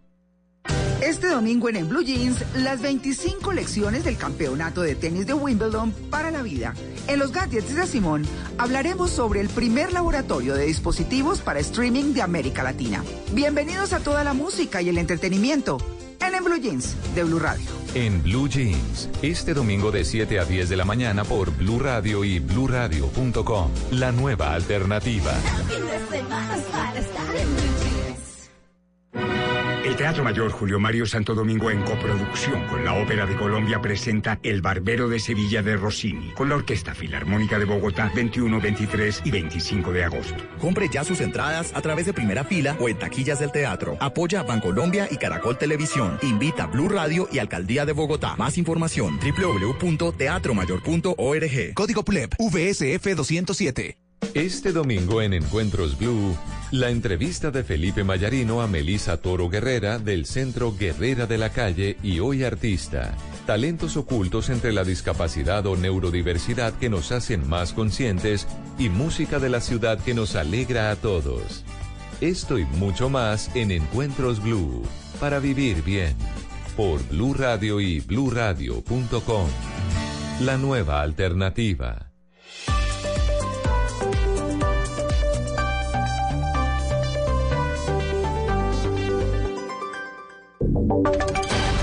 Voces y sonidos de Colombia y el mundo en Blue Radio y bluradio.com. Porque la verdad es de todos. 12 del día, 3 minutos. Atención, Ecopetrol reportó un atentado terrorista contra el oleoducto trasandino en el departamento de Nariño. Kenneth Torres. Eduardo, la empresa Ecopetrol informó que activó el plan de contingencia ante el derrame de crudo registrado debido a dos válvulas ilícitas en el oleoducto trasandino en Barbacoas, Nariño. Pese a que el oleoducto no estaba operando en el momento en que se registraron estos hechos, las válvulas irregulares ocasionaron un derrame de crudo en el arroyo cercano a la zona de los hechos, el cual ya fue controlado por personal técnico y ambiental que ingresó al área luego de que fuera asegurada por la fuerza pública. En lo que lleva el 2017 y 2018 fueron detectadas 1.679 válvulas ilícitas en el, en el oleoducto trasandino. En lo corrido de este año ya se han desinstalado 563 válvulas ilícitas a lo largo de los 306 kilómetros del oleoducto. Kenneth Torres, Blue Radio. Gracias, Kenneth. En Cali, las autoridades rescataron a una bebé de cinco días de nacida que había sido abandonada en una bolsa de basura. La historia con Víctor Tavares. Fue gracias al llamado de la comunidad que la policía logró encontrar a la menor de aproximadamente cinco días de nacida al interior de una bolsa de basura en una calle del oriente de la capital del Valle. El coronel Didier Estrada, comandante operativo de la Policía Metropolitana de Cali, aseguró que la menor permanece recluida en un centro asistencial. Tenemos algunos indicios de, de la madre, ya ella estamos verificando si hay una persona que es posiblemente la madre de esta menor. Aquí se deja y se restablecen los derechos de los menores como se hacen todos estos casos para ellos son quienes toman la decisión que pasa con la menor. Se espera que en las próximas horas la menor pase bajo custodia del Instituto de Bienestar Familiar. En Cali, Víctor Tavares, Blue Radio. A las 12 del día, 5 minutos, está terminando a esta hora la movilización en el corregimiento San Cristóbal en Medellín, donde hubo rechazo unánime a todos estos episodios de violencia contra los niños. Con ellos estuvo Valentina Herrera. Así es, Eduardo. Buenas tardes. A esta hora culmina en el corregimiento San Cristóbal la marcha, con lo que los habitantes del corregimiento piden más respeto por los niños y las niñas de Medellín. Recordemos que acá se ocurrieron recientes casos, entre ellos el caso de Cindy, sobre una niña de 12 años que lastimosamente perdió la, vi- la vida en otro acto de violencia. Nos acompaña la mamá, mamá de Cindy. Cuéntenos, ¿cuál es el mensaje que ustedes le quieren enviar hoy a la comunidad en Medellín y a las autoridades? que se haga justicia, que le caiga todo el peso de la ley, que sufra, que, que donde llegue, donde lo reciban, que lo, que lo pongan a sufrir, que sufra todo lo que sintió mi hija, que la muerte no es la solución, pero que, que sufra, que sufra.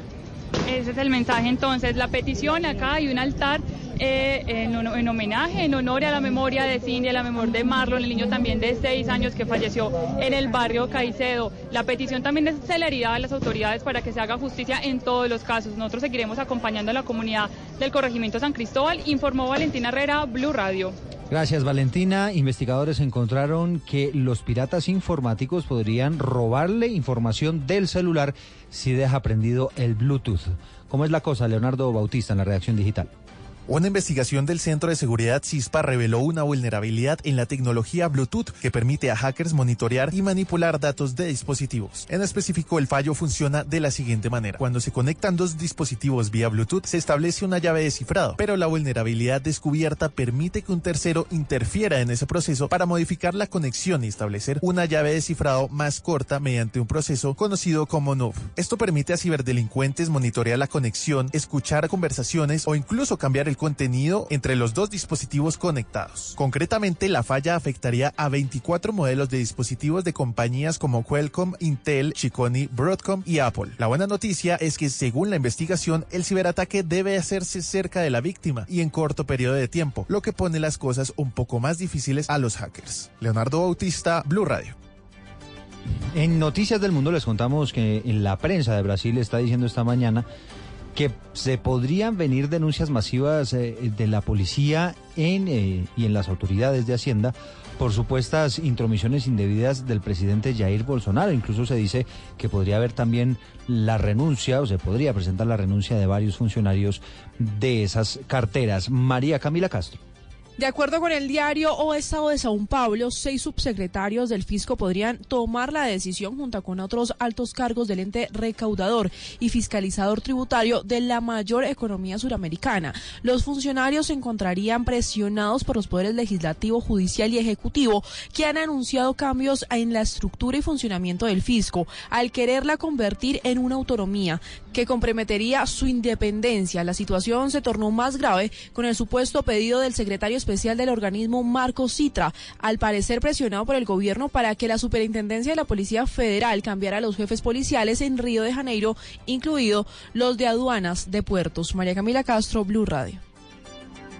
Llega la información deportiva. Les contamos que el entrenador de Millonarios, Jorge Luis Pinto, nuevamente criticó el ritmo de los partidos de la Liga Colombiana y dice los lomañosos, entre comillas, que son algunos equipos con el tiempo. Sebastián Vargas.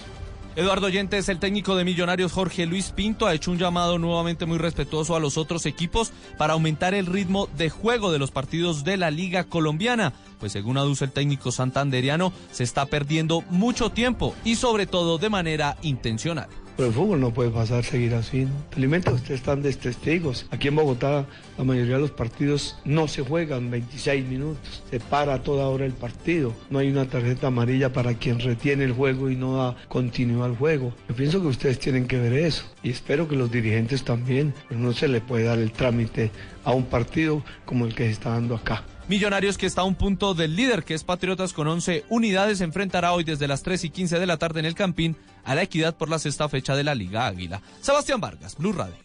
Noticias contra reloj en Blue Radio. Noticia en desarrollo, James Rodríguez finalmente no tuvo minutos en el primer partido del Real Madrid en la liga, en el que venció tres goles a uno al Celta de Vigo. Estamos atentos porque Israel bombardeó esta madrugada objetivos militares en la franja de Gaza después del lanzamiento de un cohete contra su territorio que fue interceptado por el sistema antimisiles y por eso no provocó daños. Y estamos atentos porque el juez estadounidense que está llevando el caso de extradición del expresidente de Perú Alejandro Toledo, acusado en su país de corrupción, pospuso para el 29 de agosto la visita en la que se reconocerá si sale en libertad bajo fianza. A ampliación de todas estas noticias en blurradio.com, seguimos con Autos y Motos. El aceite de palma 100% colombiano es natural, es saludable, es vida. En Blue Radio son las 12 del día, 10 minutos. Mm, ¿El aceite de palma colombiano es natural? Supernatural. Viene directamente de su fruto. Conoce el aceite de palma colombiano. Es natural, es saludable, es vida. Reconócelo por su sello y conoce más en lapalmaesvida.com. Aceite de palma 100% colombiano. Una campaña de Fede Palma con el apoyo del Fondo de Fomento Palmero. Yo me llamo Llega a tu ciudad. Medellín, prepárate para erizarme. Preséntate este 19 de agosto en el Teatro Metropolitano José Gutiérrez Gómez. Calle 41, número 5730. Muy pronto estaremos en Cali. Caracol Televisión. Si tienes que elegir entre sonar así de imponente o así de tranquilo, elige las dos cosas, porque cuando te subes a una camioneta Ford lo tienes todo. Solo por agosto, llévala hasta con 5 años de garantía y el primer año de mantenimiento gratis. Elige una Ford, elige vivir. Ford, go further. Promoción válida hasta el 31 de agosto de 2019 o hasta agotar existencias. Aplican términos y condiciones. Más información en Ford.com.co. Estás escuchando Autos y Motos por Blue Radio, la nueva alternativa.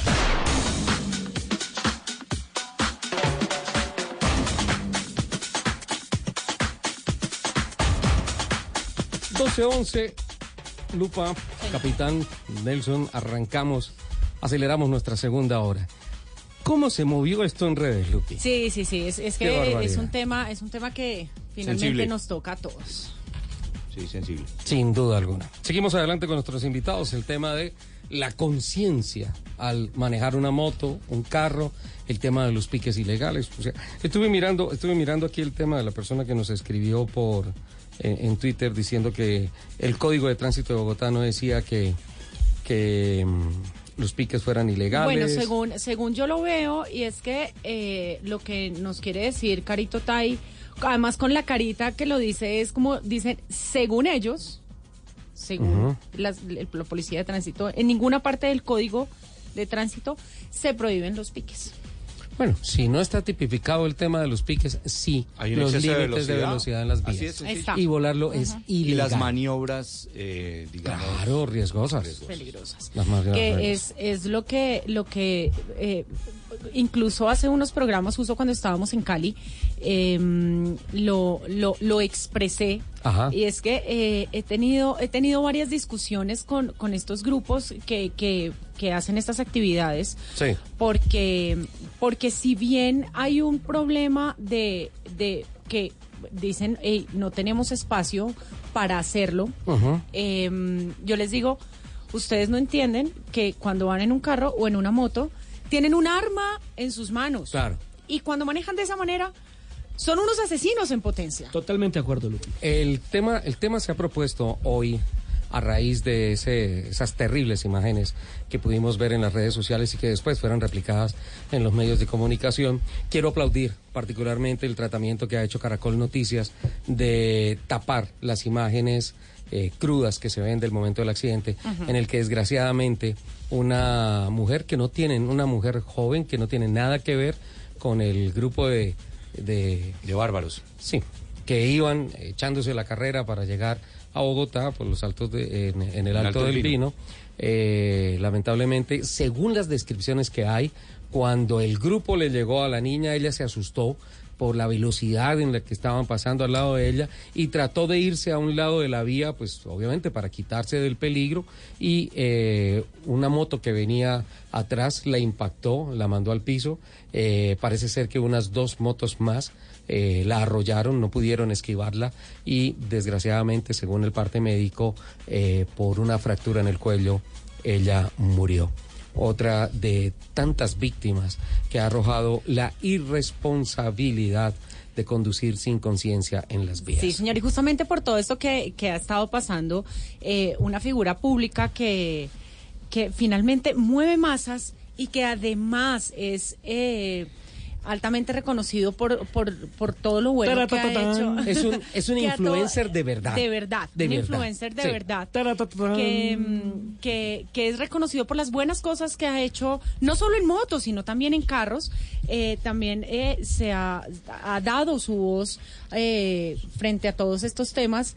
No puedo repetir al aire las palabras que ha dicho. No, yo tampoco, yo he visto, yo he visto los mensajes, pero, pero la verdad, además, eh, es un personaje absolutamente auténtico y quiero aplaudir antes de que tú digas de quién se trata, de que es una persona que más allá de todos sus conceptos comerciales, ha emitido un concepto de corazón. Sí, Un concepto social, diciéndole a las personas que salen a hacer estupideces en las motos que no son unos héroes, sino unos cuac, cuac. Él, él muy lindo y muy todo, pero no paga él sí los... lo- él sí lo puede decir Él muy lindo y muy todo, pero no paga los almuerzos que debe. Mi querido Tatán Mejía, Oh. bienvenido a Tosimotos. Qué feo eso de ¿Cómo- cobrarle cómo a la gente al aire. Nosotros teníamos, nosotros teníamos una apuesta que fue hace como cuatro años y todavía estoy esperando aquí mi, eso se hace premio. personalmente, eso al aire no se cobra. Ustedes trabajan mucho. Ustedes trabajan mucho. ¿Cómo están? Además, para almorzar uno con Tatán le toca a toda velocidad. Sí, total. rapidito con Le toca no masticar. Mi mujer, mi mujer me la monta todo el día porque almuerzo muy rápido y como muy rápido. ¿Cómo, cómo le amor, que está comiendo con un deportista? Mantiene, mantiene la mínima como a las seis mil. Ralentía 6000. El, el ralentí El de ralentí a Tatán es a 6000. fondo. Sí, total. Bueno, mi querido Tatán, empecem- eh, entremos un poquito en materia y es que, eh, bueno, como sabes, eh, el tema que estamos tratando es eh, eh, estos piques o estas carreras que se están dando en las calles eh, de Colombia. Eh, um, tú, po- por medio de tus redes, has eh, también dado tu voz de protesta a lo que está pasando. Sí, sí, sí, bastante, bastante. Pues mira, obviamente hay, hay que poner en, hay, hay que hacer algo por lo que está pasando. Yo lo he dicho de mil maneras, eh, yo siento que por lo menos este país necesita menos hombrecitos, menos machos, machotes, y, y me lo hacen, puedo decir de esta manera, cuando dices vulgaridades al aire. Eh, pero todo, todo, todo esto es, es- es un círculo. El, el hecho simplemente de llegar primero a un lugar, de mil maneras, lo hecho no te hace más que los que llegan de segundos, ¿verdad? El hecho de que las personas que llegan de terceras o cuartas alaben a esa persona porque llegó de primera a un lugar, no lo hace más que otra persona. Yo estoy seguro que a todos estos supermachitos o supermachotes que se las dan de varones porque llegan primero a un lugar a otro, los meten a un autódromo con cualquier piloto, con el último de la categoría y le pueden llegar a coger dos, tres vueltas en un autódromo en un sitio donde de verdad se pueda llegar a competir. Porque de mil maneras lo he dicho, acelerar, no, para acelerar y para andar rápido una moto no se necesita ningún talento. En serio, es, es- es simple lógica, acelerar una moto solamente bajar una muñeca y ya, y agarrarse. Y eso lo puede hacer cualquiera. Entonces llegar primero a un lugar pues no te hace más varón que otra persona, ¿verdad? Y sobre todo esos personas que dicen, uy, ya vos sos un puto porque llegaste primero, no, no tenés nada de, de- no se lleva ningún, yo estoy seguro que cualquier otro deportista de este país llega un machito, un macho tres y le uy papi, yo llegué de primero, yo llego de primero a Bogotá, de Bogotá a La Vega y nadie me gana. Lo único que se va a ganar de parte de cualquier piloto profesional es un regaño. Claro, No te están huevo, ¿qué te pasa? ¿Qué te pasa? claro. No, eh, eh, a mí no me cabe en la cabeza cuando yo veo las imágenes y digo, no puede ser, no puede ser de verdad estén primero poniendo en riesgo la vida de los demás. Si a ustedes no les importa, pues no, ponen en- no pongan en riesgo la vida de los demás. Porque que cualquiera puede estar ahí, ¿verdad? Yo puedo ir con mi mujer, con mis hijas, yo puedo estar caminando y pasa mi idiota este empujado que llegué primero billeta y, y, y me llega a causar algo ni por estar haciendo nada, por estar en un lugar que no era, por, por, por un imbécil que quiere llegar primero a otro lugar, ¿verdad? Bueno, eso, a- eso, eso no, tiene, no tiene lógica. Aquí hay un tema, Tatán, que, que también eh, se ha dado, y es que, hey, no, no, no queremos satanizar tampoco a los pilotos, a los que lo hacen bien, a to- y, y la gente que disfruta el deporte a motor. Pero tú, que has tenido que sufrir, como la mayoría de las personas que disfrutamos de los deportes a motor, y es la falta de escenarios para realizar el deporte. ¿Cómo ves tú desde ese punto de vista que tú también lo has tenido que sufrir, ¿cómo lo ves tú, eh, digamos, como esta, esta eh, no sé, excusa o, o- Ujú. o- o lo que yo, lo que lo que la gente que va a la calle dice es que no tenemos espacio para hacer? No, son, son, son cosas diferentes, claro que lo hay. Pero si los mujeres que dan autódromo, yo te digo, sí, listo. Están en la carrera de segundo, es que lo hay. O sea, no los hay como en Argentina o en otros países que ya no en cada ciudad, pero lo hay, ya lo hay. Lo hay, hay lugares donde hacerlo, ¿verdad? Y tenemos autódromo en, en, en autódromo mochitos donde se puede andar duro en, en, en el valle. ¿Cómo se llama esta pista de, de, de, de cars que, que, que, que está en el valle? No me acuerdo. La de, Pero hay Zar- lugares. la de Zarzal. Sí, a ver, yo, yo como museo y como deportista, como vos bien decías, dejo de la parte comercial porque pues también yo tengo que, tengo que hacerlo porque pues, tengo que mantener una familia Claro. a, a pun- a punta de motos y con carreras no lo hacemos, no lo podemos hacer.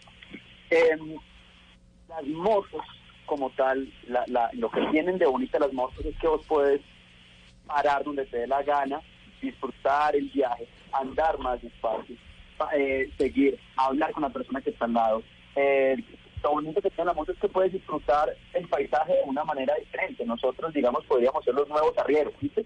Antes los arrieros andaban en caballos, en mulas, de, de ciudad a ciudad, eh, recorriendo, abriendo trochas y, y, y abriendo, pues, con, de conocer nuestro país. Ahorita los moteros somos los nuevos arrieros, salimos despacio, salimos eh, eh, entre parceros, no es diciendo que no se puede satanizar el motociclista porque, pues, hay gente que vive de eso, que tiene su familia con, con- con las motos, hay gente que sale a disfrutar su, su, su fin de semana, hay gente que le tiene muchísimo cariño a las motos y las respeta, y entre más pilotos sos, más despacio andarás en las calles.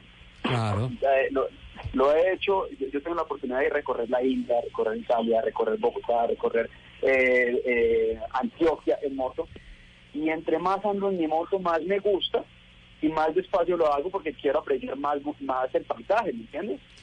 Tatán, eso es muy Pues, cierto. Eh, el- el- lo que Oye. estás diciendo del, del arriero de hoy, que no anda en mula, sino en moto, es Eso- eso tú absolutamente lo dijiste, real. Eh, acabando de llegar de Héroes del Orinoco. ahí se ve la gente, pues es que el- la moto ha sido un medio de transporte importantísimo y sirve hasta para arriar ganado también, obviamente, y, y es el medio de transporte que la gente utiliza. Luego, es, es un medio muy importante, no solamente, digamos, como deporte y, y obviamente distracción, que, que lo es maravilloso, sino también como una herramienta de trabajo que hoy en día suplanta a los animales. Lo que, antes pasa es que, claro, dejaron la mula por la moto, pero algunos que andan en moto son unas mulas. Eso es verdad. No, mira, eh, eh, a mí me da, me da un poco de rabia porque yo tengo 14 factoras en mi cuerpo. Sé que tan duro dan estas motos. sé lo fácil que es perder el control de una moto y no poderlo recuperar. Eso es lo que es entrar a una curva más rápido de lo que uno quiere, tener que tocar el freno delantero y que no haya absolutamente nada que hacer. Cuando ya tocas el freno delantero y se te va a levantar delantera, no hay nada que hacer. Sí. Hay muchísimas técnicas de manejo. Usted también que este país donde hay más motos que carros, que hay 8 millones de motos y 7 millones de carros, está diseñado para los carros y no para las motos. También hay una, hay una problemática que tiene que, entender, que hay que empezar a entender. Sé que este país pone 8 muertes diarias en motos. Sé que esas 8 muertes diarias son personas de estatus un poco más bajos que de un momento a otro se pierde el principal sustento de la familia tiene que salir la mujer a buscar trabajo y deja a unos niños desamparados que posiblemente pueden llegar a ser malas personas. Entonces, el problema va más allá de lo que creemos de ser simplemente gamines andando rápido en motos que unos putas. El Sí. problema va más allá de que no tenemos un país diseñado tampoco para las motos. En la falta de escenarios me parece una, una excusa ridícula porque lo hay. Uno no siempre anda en moto, quiere andar rápido en moto, vamos a el autódromo y llevamos la bandera como debe ser y miremos quién es el mejor. Porque un autódromo sin gatos, sin perros, sin, sin rotos y sin, car y sin carros, uno sí sabe quién es mejor que el otro. Y entonces te lo valoro, me ganaste, Claro. Pero ahora, Tatán, con el tema de, de- de que el país está diseñado, y estoy completamente de acuerdo contigo, para los carros y no para las motos, tú como piloto de una moto, eh, y digo piloto en términos generales, no que te subas a competir, sino a manejar una moto, sabes que tienes tus manilares, sabes que tienes tu freno, sabes que tienes el control de la velocidad y todo eso para saber cómo vas sobre una vía diseñada para motos o diseñada para carros. Lo- a lo que voy es, eh, a ver, si nosotros lográramos que los motociclistas bajaran un 30% su velocidad, las, los accidentes se estarían un 60%. Que solamente hacemos que anden un poquitico más despacio. La principal causa de accidentes en este país es la velocidad. Obviamente porque entre más rápido vayas, pues menos cosas puedes hacer, tienes que reaccionar más rápido. Y la gente tampoco sabe manejar una moto. Porque si saben acelerar, pues solamente es bajar a una muñeca. Si anda rápido en la calle, usted no, no, no tiene ningún respeto, no, no se merece ninguna admiración. Pero no saben, no les enseñamos a frenar. La gente no sabe frenar. La gente le pega el primer freno 50, la gente no tiene las herramientas a la mano, la gente no maneja con un dedo en con un dedo el freno, para que en el momento que pase eh, una, una emergencia, pues mientras van a ubicar los controles de la moto ya se cayeron. A la gente le dan, le dan el pase una, la misma persona que los valora, ¿verdad? Yo te enseño a manejar y yo te doy el pase, pues si no te lo doy, porque quedaste mal enseñado, entonces la culpa va a ser mía. Sí, es que la, la vaina va más allá. Ustedes saben cómo funciona lo en Japón, no le dan la moto cualquiera, tiene que pasar por ciertos cilindrajes para poder tener una moto grande y ser, estar dispuesto a saber manejar la moto como debe ser. No, aquí le damos una moto que sea, oye, la compra. Las motos también, pues algunas que no tienen nada de eso. Las regulaciones tienen que ir un poco más allá y las motos en este país tienen que ser muchísimo más controladas. Por lo que te digo, la principal causa, causa de muerte en el país son los motociclistas y las motos. Eh. Tatán, ¿usted Que considera, ¿usted considera que eh, Bogotá o las principales capitales donde ya hay tantas motos, porque estamos llegando casi a los 9 millones de motos en el país, mucho más que los carros, se debe tener pico y placa en las ciudades precisamente para preservar un poquito más la movilidad? No, yo siento que si logramos que la gente se baje de los carros y se tome una moto, pues va- vamos a tener más, más eh, va a ser más fácil andar en Bogotá precisamente. Por simple lógica, en una moto saben dos personas y nunca, y donde sea un carro caen seis motos. Yo siento más bien que deberíamos hacer las motos visibles. Me explico, debería haber un lugar en los semáforos para las motos. Deberíamos hacer señales de tránsito para las motos. Deberíamos eh, enseñar a los motociclistas a no arrancar de primero en un semáforo, sino que esperar un segundito que se llaman los tres segundos de la vía. Pasó el semáforo a verde, es tres segundos, porque puede venir otro idiota por el otro lado que está pasando en amarillo y se va a llevar ser motociclista. Yo siento que la moto es una solución, no, no un problema, ¿sabes? Entendiendo un poco la dinámica de los espacios, ¿no? Ajá. La lógica de los espacios. ¿Y usted cree que eh, el- también se debe tener un seguro obligatorio precisamente para cuando eh, se presente un accidente o algo se tenga que respaldar?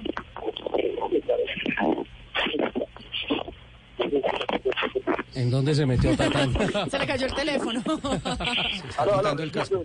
Ya. No, no, no, en eso, en eso sí, sí, sí estoy, de acuerdo. Yo, eh, en lo que no estoy de acuerdo es en, lo que te decía, los, los, los hombrecitos, los hombresotes, los machos machotes que quieren creerse varones porque llegaron primero a otro lugar, me parece ridículo, me parece estúpido. Y, y, y te lo digo como, como deportista, como piloto de, freestyle, motocross, de enduro, todas, todas las cosas, y como piloto de la calle.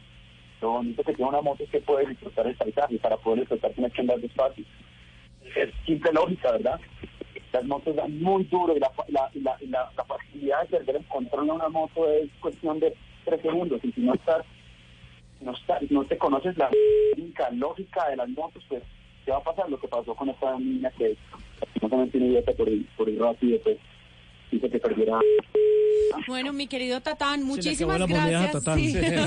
muchísimas gracias por regalarnos estos minuticos de la mañana y nos encanta que hagas estas campañas para la seguridad vial. Concluye una frase de Tatán. Entre más piloto eres, más despacio andas en la calle. Y justamente, Es- eh, ahí está. y justamente o sea, me para me hablar. acordar de Napoleón Bonaparte. Vístame, Vístame despacio, despacio que que tengo prisa. sí. Ok. Y ¿Están preparados? Sí, Lupi. Señor, dígame. Que si están preparados para lo que viene a continuación. Sí. ¿Están listos de energía? Sí. Bueno, escuchen esto. Baterías Mac presenta en autos y motos la energía que conecta tu mundo.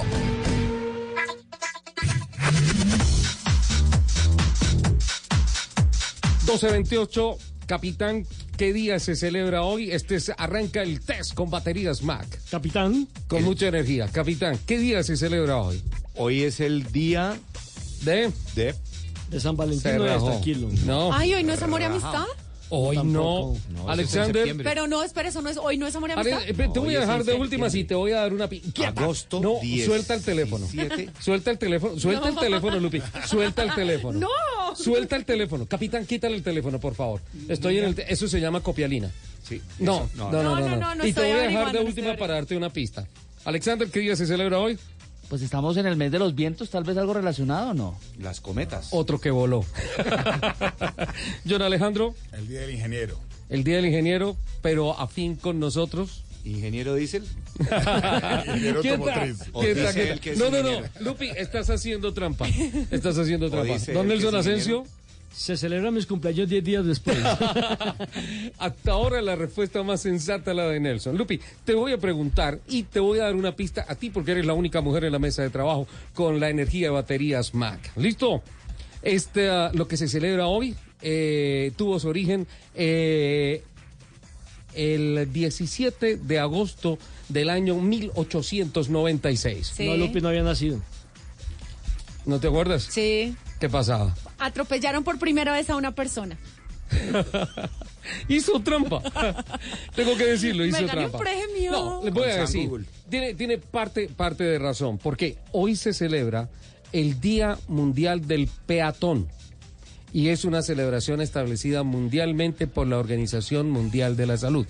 Un día que está dedicado y está perfectamente de la mano en nuestro concepto editorial el día de hoy a la preservación, el respeto por un actor vial muy importante que es el pe- peatón y que es el que lleva del bulto en un 40% de las fatalidades en todos los accidentes de tránsito que hay en el planeta.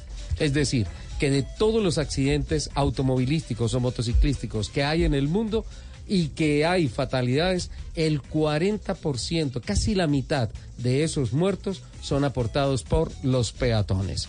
Y toda esta historia arrancó el, 40, el ah, 17 de agosto de 1896 con una señora que se llama Bridget Driscoll, quien a los 44 años falleció tras caer y golpearse fuertemente en la cabeza producto del impacto de un carruaje sin caballos. Esto fue el 17 de agosto de 1896. La señora Driscoll se paseaba por los terrenos del Palacio de Cristal en Londres. Sombrilla en mano, la británica de 44 años se dirigía a un evento de la Liga Católica de la Cruz en compañía de su amiga Elizabeth Murphy, eh, la mayor de sus tres hijos. Paralelamente, en la Dolphy Terrace, un área ubicada detrás del Palacio de Cristal, la compañía anglo-francesa Motor Carriage hacía una exhibición de tres vehículos importados que por esos años eran conocidos como carruajes sin caballos. Según informó la BBC, en esa época, si bien los vehículos alcanzaban una velocidad máxima de 16 kilómetros por hora, los organizadores habían limitado la velocidad de la demostración a solo 6 kilómetros por hora. Arthur James Ensal conducía uno de los vehículos de prueba cuando de pronto perdió el control y se dirigió contra Brigitte, su hija y su amiga. Apártense, gritó Ensal, al tiempo que tocaba una campanilla. En esos momentos era la precursora de las bocinas o de los pitos y eso fue lo que comentaron los testigos de la época. Sin embargo, la mujer no pudo esquivar el vehículo y cayó al suelo, dándose un fuerte golpe en la cabeza que le provocó la muerte. El caso llegó a la justicia y tras la declaración de varios testigos se determinó que el fallecimiento de Brigitte había sido accidental. Según recordó el Washington Post en la oportunidad, el forense manifestó su esperanza de que nunca volviera a ocurrir algo parecido a lo que le pasó a la mujer.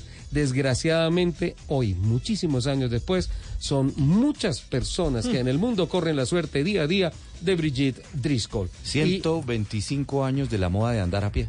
Imagínate, imagínate. Entonces, el homenaje con la energía Usted- de las baterías Mac. Usted sabe que una de las causas eh, de principal muerte en el mundo, si no es la primera y la segunda, eh, son los eh, accidentes automovilísticos. Accidentes Tiene automovilísticos. que ver pues con la con la Con fatalidades, Claro, sí, señor. con- Entonces, En el como- mundo, ¿no? Como un homenaje a Brigitte Driscoll, que fue la primera persona que murió atropellada por un automóvil, la Organización Mundial de la Salud determinó que el 17 de agosto de todos los años se celebre el Día Mundial de los Peatones. Una noticia con la energía de baterías Mac.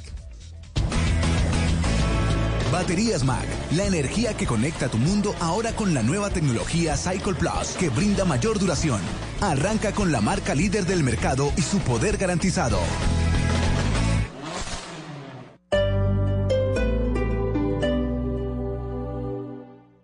Este domingo en Encuentros Blue, la entrevista de Felipe Mayarino a Melisa Toro Guerrera del Centro Guerrera de la Calle y Hoy Artista.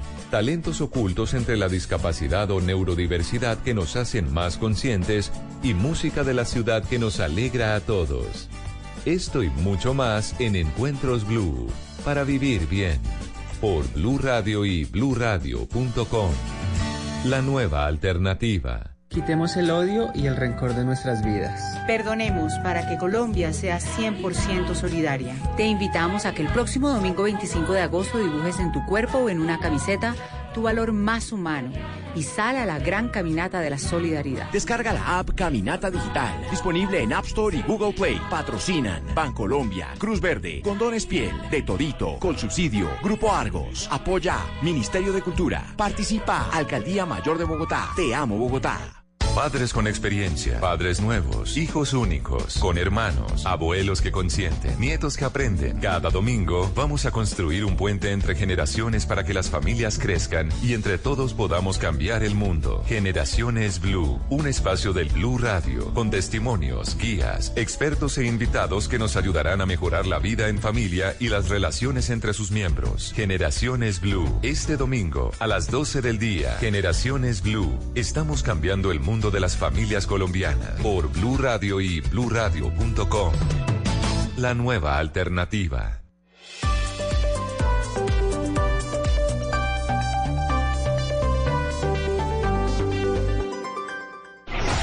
Estás escuchando Autos y Motos por Blue Radio, la nueva alternativa.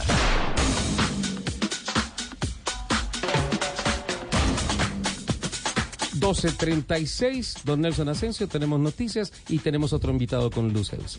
Sí, señor. De noticias hay que decir que cada día multan 136 conductores que tienen que ver con Uber o otras aplicaciones en este en, en nuestro país. Bogotá y ¿Cuántos, Barranquilla. ¿Cuántos al día? 136 al día. Para un total, en los últimos seis meses, estamos hablando del primer em, eh, semestre del 2019, se han multado 24.760 autos, según el SMIT. En todo el país. En todo el país. De esos, 11.255 han sido inmovilizados.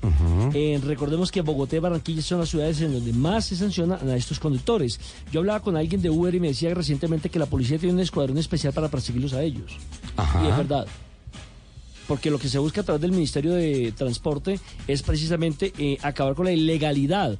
Entonces ahí viene también una- un, debate. Si es ilegal, ¿por qué Uber le da a ellos una participación de, eh, Richie, lo que hablábamos la otra vez, de impuestos y demás? Ah, que pagan IVA, que, se pagan- carga el IVA las carreras. que se, cague el, que, se, que- que se pague el IVA. Entonces ahí, ahí habría, desde mi punto de vista, una contrariedad. Uber, recordemos que comenzó con 88 mil socios, pero hay aplicaciones que yo, por ejemplo, ni me enteré que, ni sabía que existían, como por ejemplo Didi. Bit, Indriver, Cabify, Fori y Pickup. Ujú. Barranquilla. Pickup es la de las motos, ¿no? Sí. Sí. Barranquilla, 18.778 comparendos entre el 2017 y el primer semestre del 2019. Bogotá, 16.685. Cali como tercera ciudad, 9.836. Eh, Barranquilla aparece, perdón, Barranquilla no, Bucaramanga con 6.142 y Medellín tiene 3.961 comparendos impuestos a personas que o utilizan Uber, tienen Uber u otras aplicaciones. Nelson Enrique, ¿y se sabe cuánto dinero suma eso? Un platal. aproximado. Imagínense lo Un que suma eso. Esa- esa es la cifra no- exacta. Buena. No tiene Bueno, números, sí, un sí, platal. Por lo menos más de 8 mil millones de pesos. Más de un Está poco. alrededor de 600 mil pesos. Pero la inmovilización del vehículo, la retención, debe ser mucho dinero.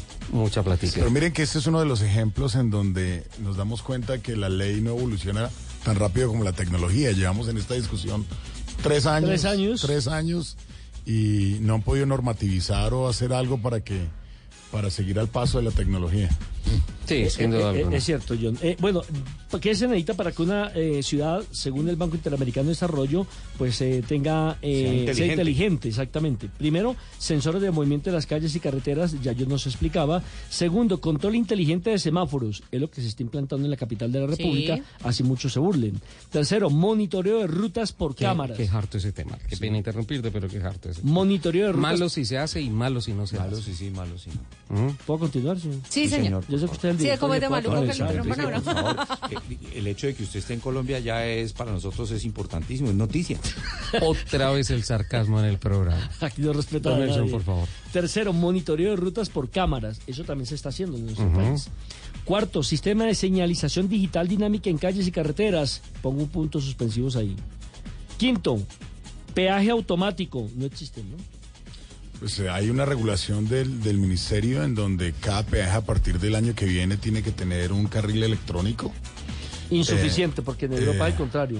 Exacto, Sí, debería ser un, un carril manual. Lo que pasa es que en Santiago de Chile hay. exactamente. En la Lo que pasa es que es el desafío de la bancarización, ¿no? Eh, solo el 15 o 20% de la, de la ciudadanía está bancarizada. Tienen carro, pero no están bancarizados. y, y el desafío del cobro y la inclusión hace complicado el tema, pero totalmente de acuerdo. Debería ser uno manual Claro, y el resto electrónico. Pero además eso debería estar in- incluido en, en la licencia de, ¿De conducción? O, o del vehículo de propiedad, por ejemplo.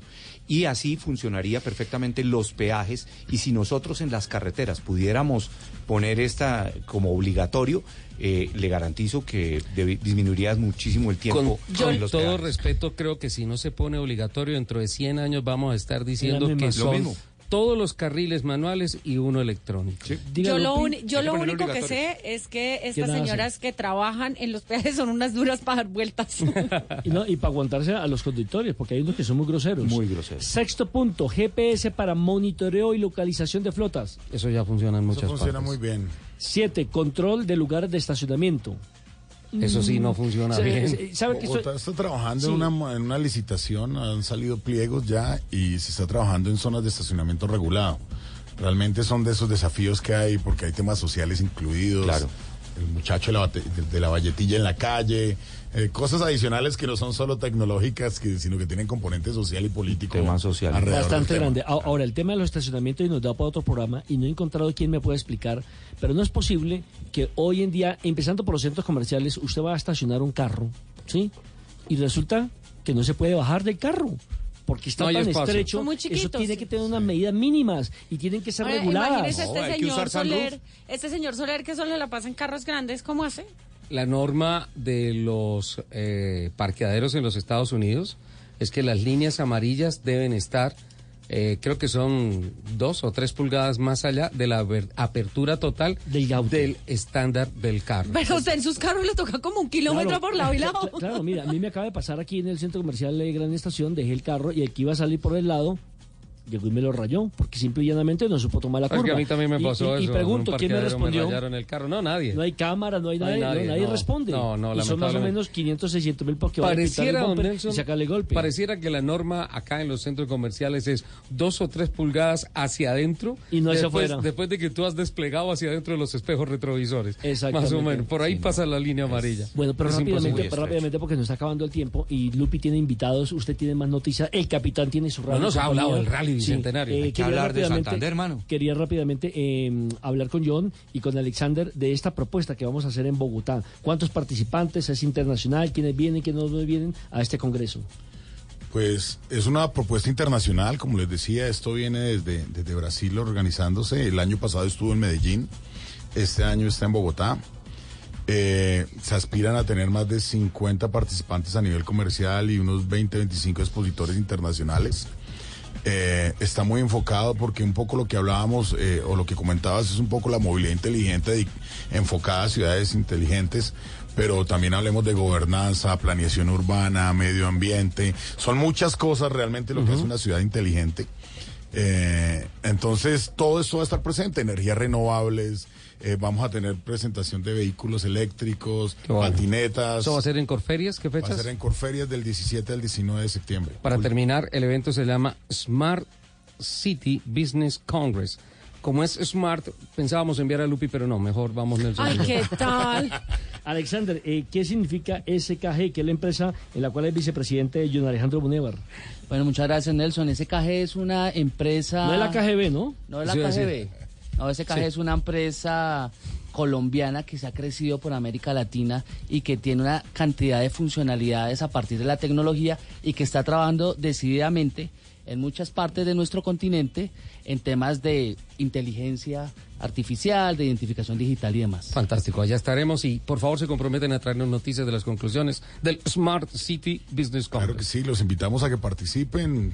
Va a haber una, una área de prensa muy interesante y esperamos tenerlos allá. John, muchas gracias. Muy Alex, amables a ustedes por la gracias. invitación. Muchísimas gracias. Eh, Muchos éxitos. Lupi, a través de las redes eh, hay personas que me escriben que dicen, pues lo que pasa es que la gente sale en las motos a correr en las calles porque no hay posibilidades de participar en el autódromo, no hay unos programas de fundamento y todo eso.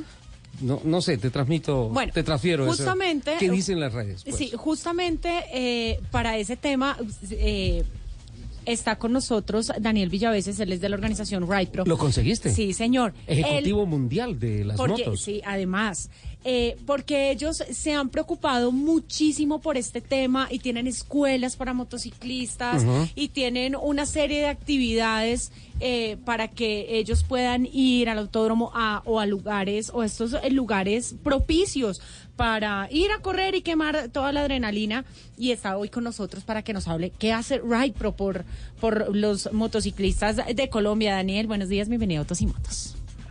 Hola Lupi, buenos días. Un saludo a Nelson y a Ricardo y a todos los oyentes. Feliz de estar aquí de nuevo en los micrófonos de Autos y Motos. Qué dicha tenerte de regreso. Hacía rato no. Sí. ya no estaba, ¿no? Nos tenía abandonados. Con Ricardo nos saludamos en, en Medellín, ahí en dos ruedas. Un En la rato, feria de las dos ruedas, sí señor. Bueno, Daniel, cuéntanos un poquito cómo va este tema de las motos, qué está haciendo Ride Pro, eh, cómo está apoyando toda esta, toda esta formación de motociclistas. Pues, digamos, lo que estaba, lo que contaba Ricardo y lo que ponías tú de precedente es, llevamos seis años abriendo la posibilidad de entrar al Autódromo de Tocancipá a realizar dos actividades principales. Uno, mejorar sus habilidades y destrezas en conducción de la motocicleta, lo que llamamos es una tendencia mundial que es la formación de segundo nivel. Una vez ya la persona ha obtenido su licencia de conducir, pues perfecciona sus habilidades y destrezas, en este caso nuestro de la mano de pilotos profesionales con palmaré deportivo y digamos campeones en diferentes categorías. Y un formato que venimos haciendo hace ca- casi cinco años se llama las prácticas libres. Es una persona que puede ingresar con tu- su motocicleta con unos elementos de protección personal básicos y llevar la adrenalina a la pista, como le llamamos nosotros. Eh, es un ejercicio muy interesante porque es cambiar una gran cantidad de riesgo que hay en las calles versus una, posi- una, una vivencia de adrenalina muy pequeña. El autódromo es el, al revés, una gran experiencia de adrenalina versus una posibilidad de riesgo muy bajita. Y esa posibilidad de riesgo bajita es porque tenemos unas escapatorias, pues tenemos un escenario controlado donde no se va a cruzar un perro, un carro, etcétera, y donde hay ahí mismo dentro del escenario toda una estructura de médicos, paramédicos, etcétera, para socorrer cualquier situación que se presente. Esa es una apuesta fundamental, Lupi, y es abrir los escenarios que Ricardo y ustedes que conocen varios escenarios a nivel mundial deportivo no es tan común y más en los precios en los que se puede acceder aquí en Colombia. ¿Cuántas personas están en este momento participando o cuántas personas han asistido a este tipo de, de eventos, Daniel? Nosotros en los cinco años llevamos más de 7.000 pilotos que hayan asistido a nuestros eventos. En los ¿Cuántos? temas de formación, sí, 7.000. 7.000. Y en los temas de formación llevamos a nivel nacional más de 32.000 motociclistas intervenidos. Conciencialmente, este lunes festivo tenemos el RAI Pro Day, que es un evento abierto para prácticas libres. Eh, lo que hicimos con el Autódromo de Tocancipá fue identificar esos días que muy probablemente no tenían un, llamativo comercial para las marcas que usan el autódromo y lograr abrirlo al público. Eh, nosotros al interior de RAI Pro hicimos estos 120 o 150 pilotos que están acá en el autódromo un lunes festivo o un domingo, son 150 pilotos que no están en las calles y que pueden vivir aquí la adrenalina de manera más segura. Bueno, eso es una cantidad muy, muy importante y es un trabajo maravilloso que ha O sea, hecho si hay Ray Pro, oportunidades, eso claro. le responde a la gente que nos ha escrito a través de Pero las redes lo- sociales lo han diciendo que es hecho- que no hay posibilidad. ¿Lo han hecho solamente aquí en Bogotá o lo han, han logrado hacerlo a nivel nacional? Daniel?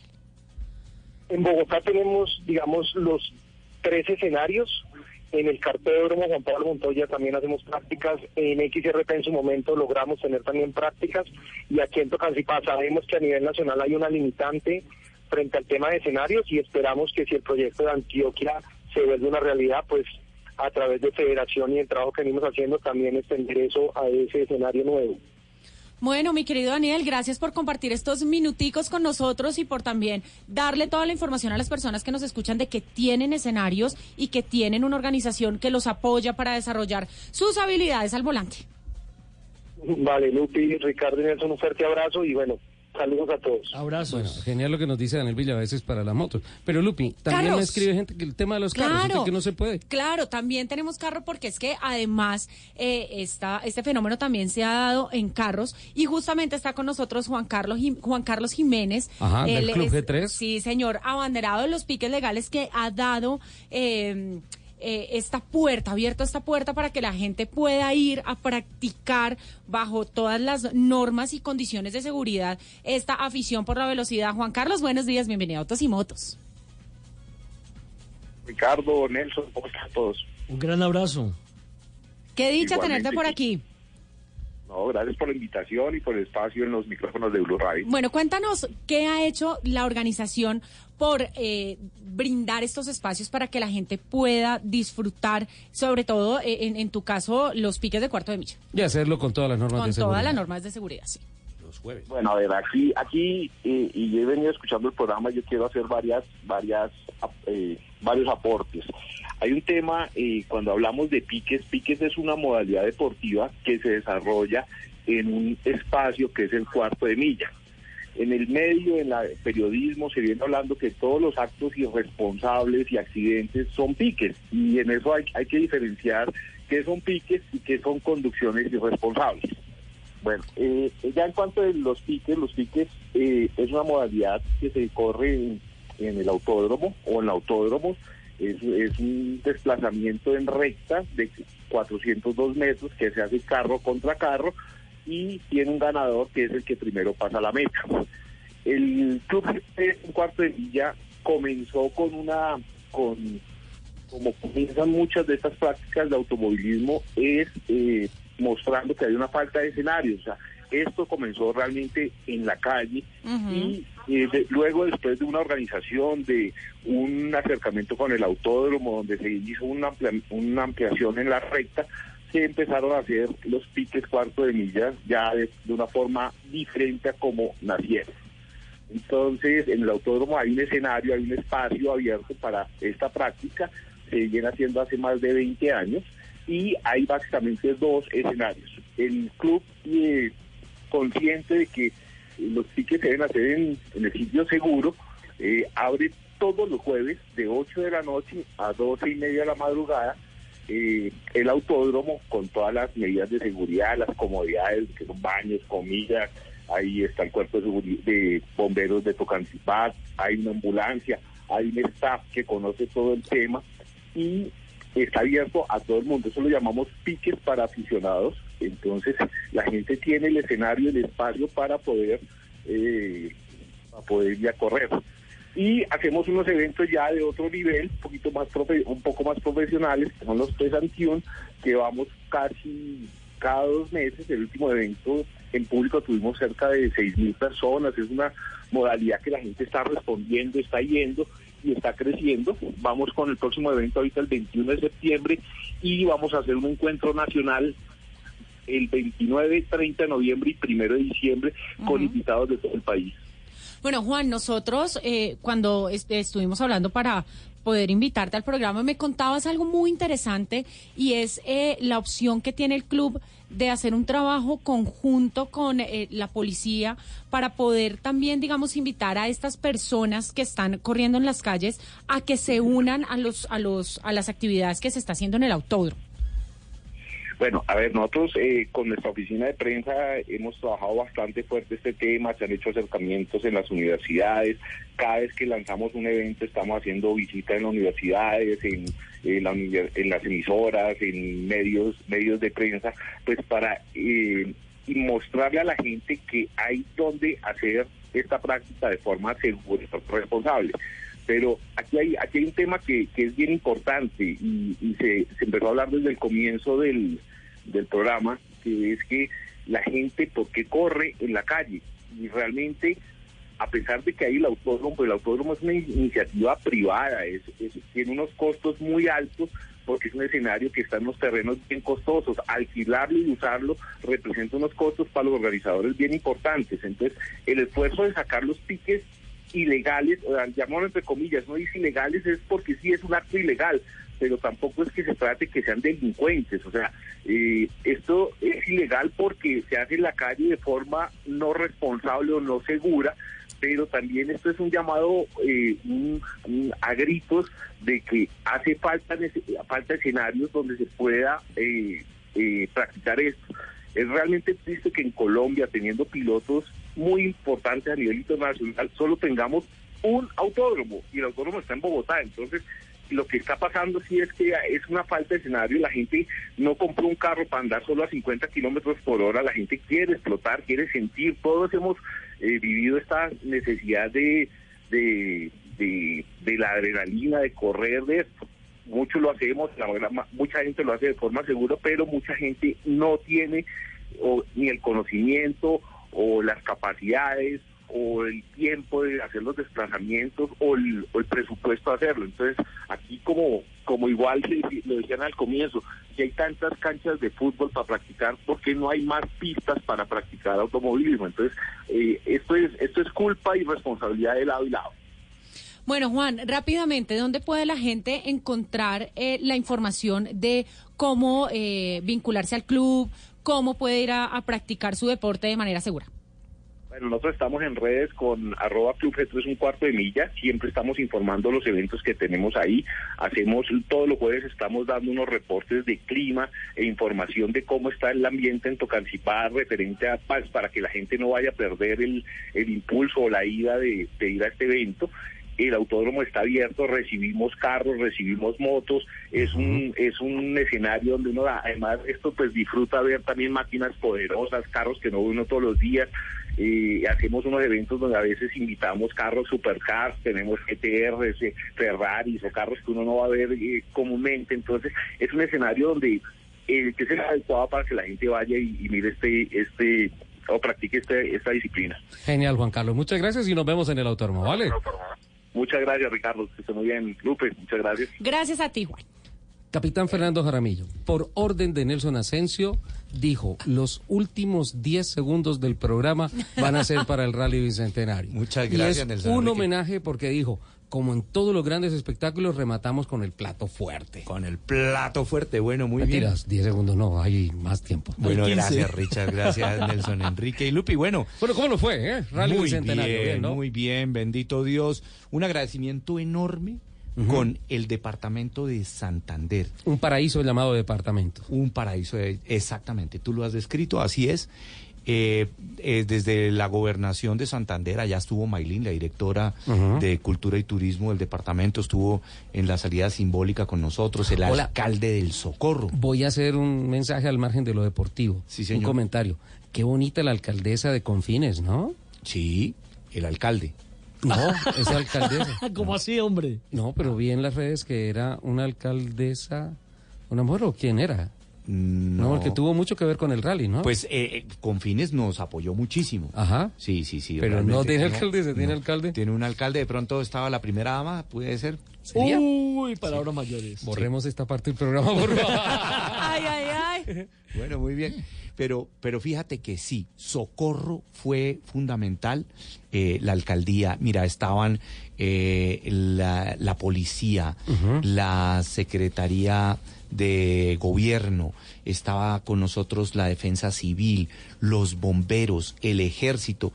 Se hizo un trabajo espectacular y en eso quiero agradecer a Diego Telles, un socorrano que está metido. Nos también. está escuchando, ¿no? Claro, y nos está escuchando. Y nos prometió magras en la casa de la mamá en el Socorro. Eso es una joda muy arrecha, mano. Oye, hablando de Diego Telles, esta semana vi ese diseño ¿El de mismo un que yo conozco? Sí. ¿El mismo que Diego que hicieron. manejaba el Sí. simulador? Sí. Sí, sí, sí. Lo mejor de. Diego es la hermana. Sí, de acuerdo, de acuerdo.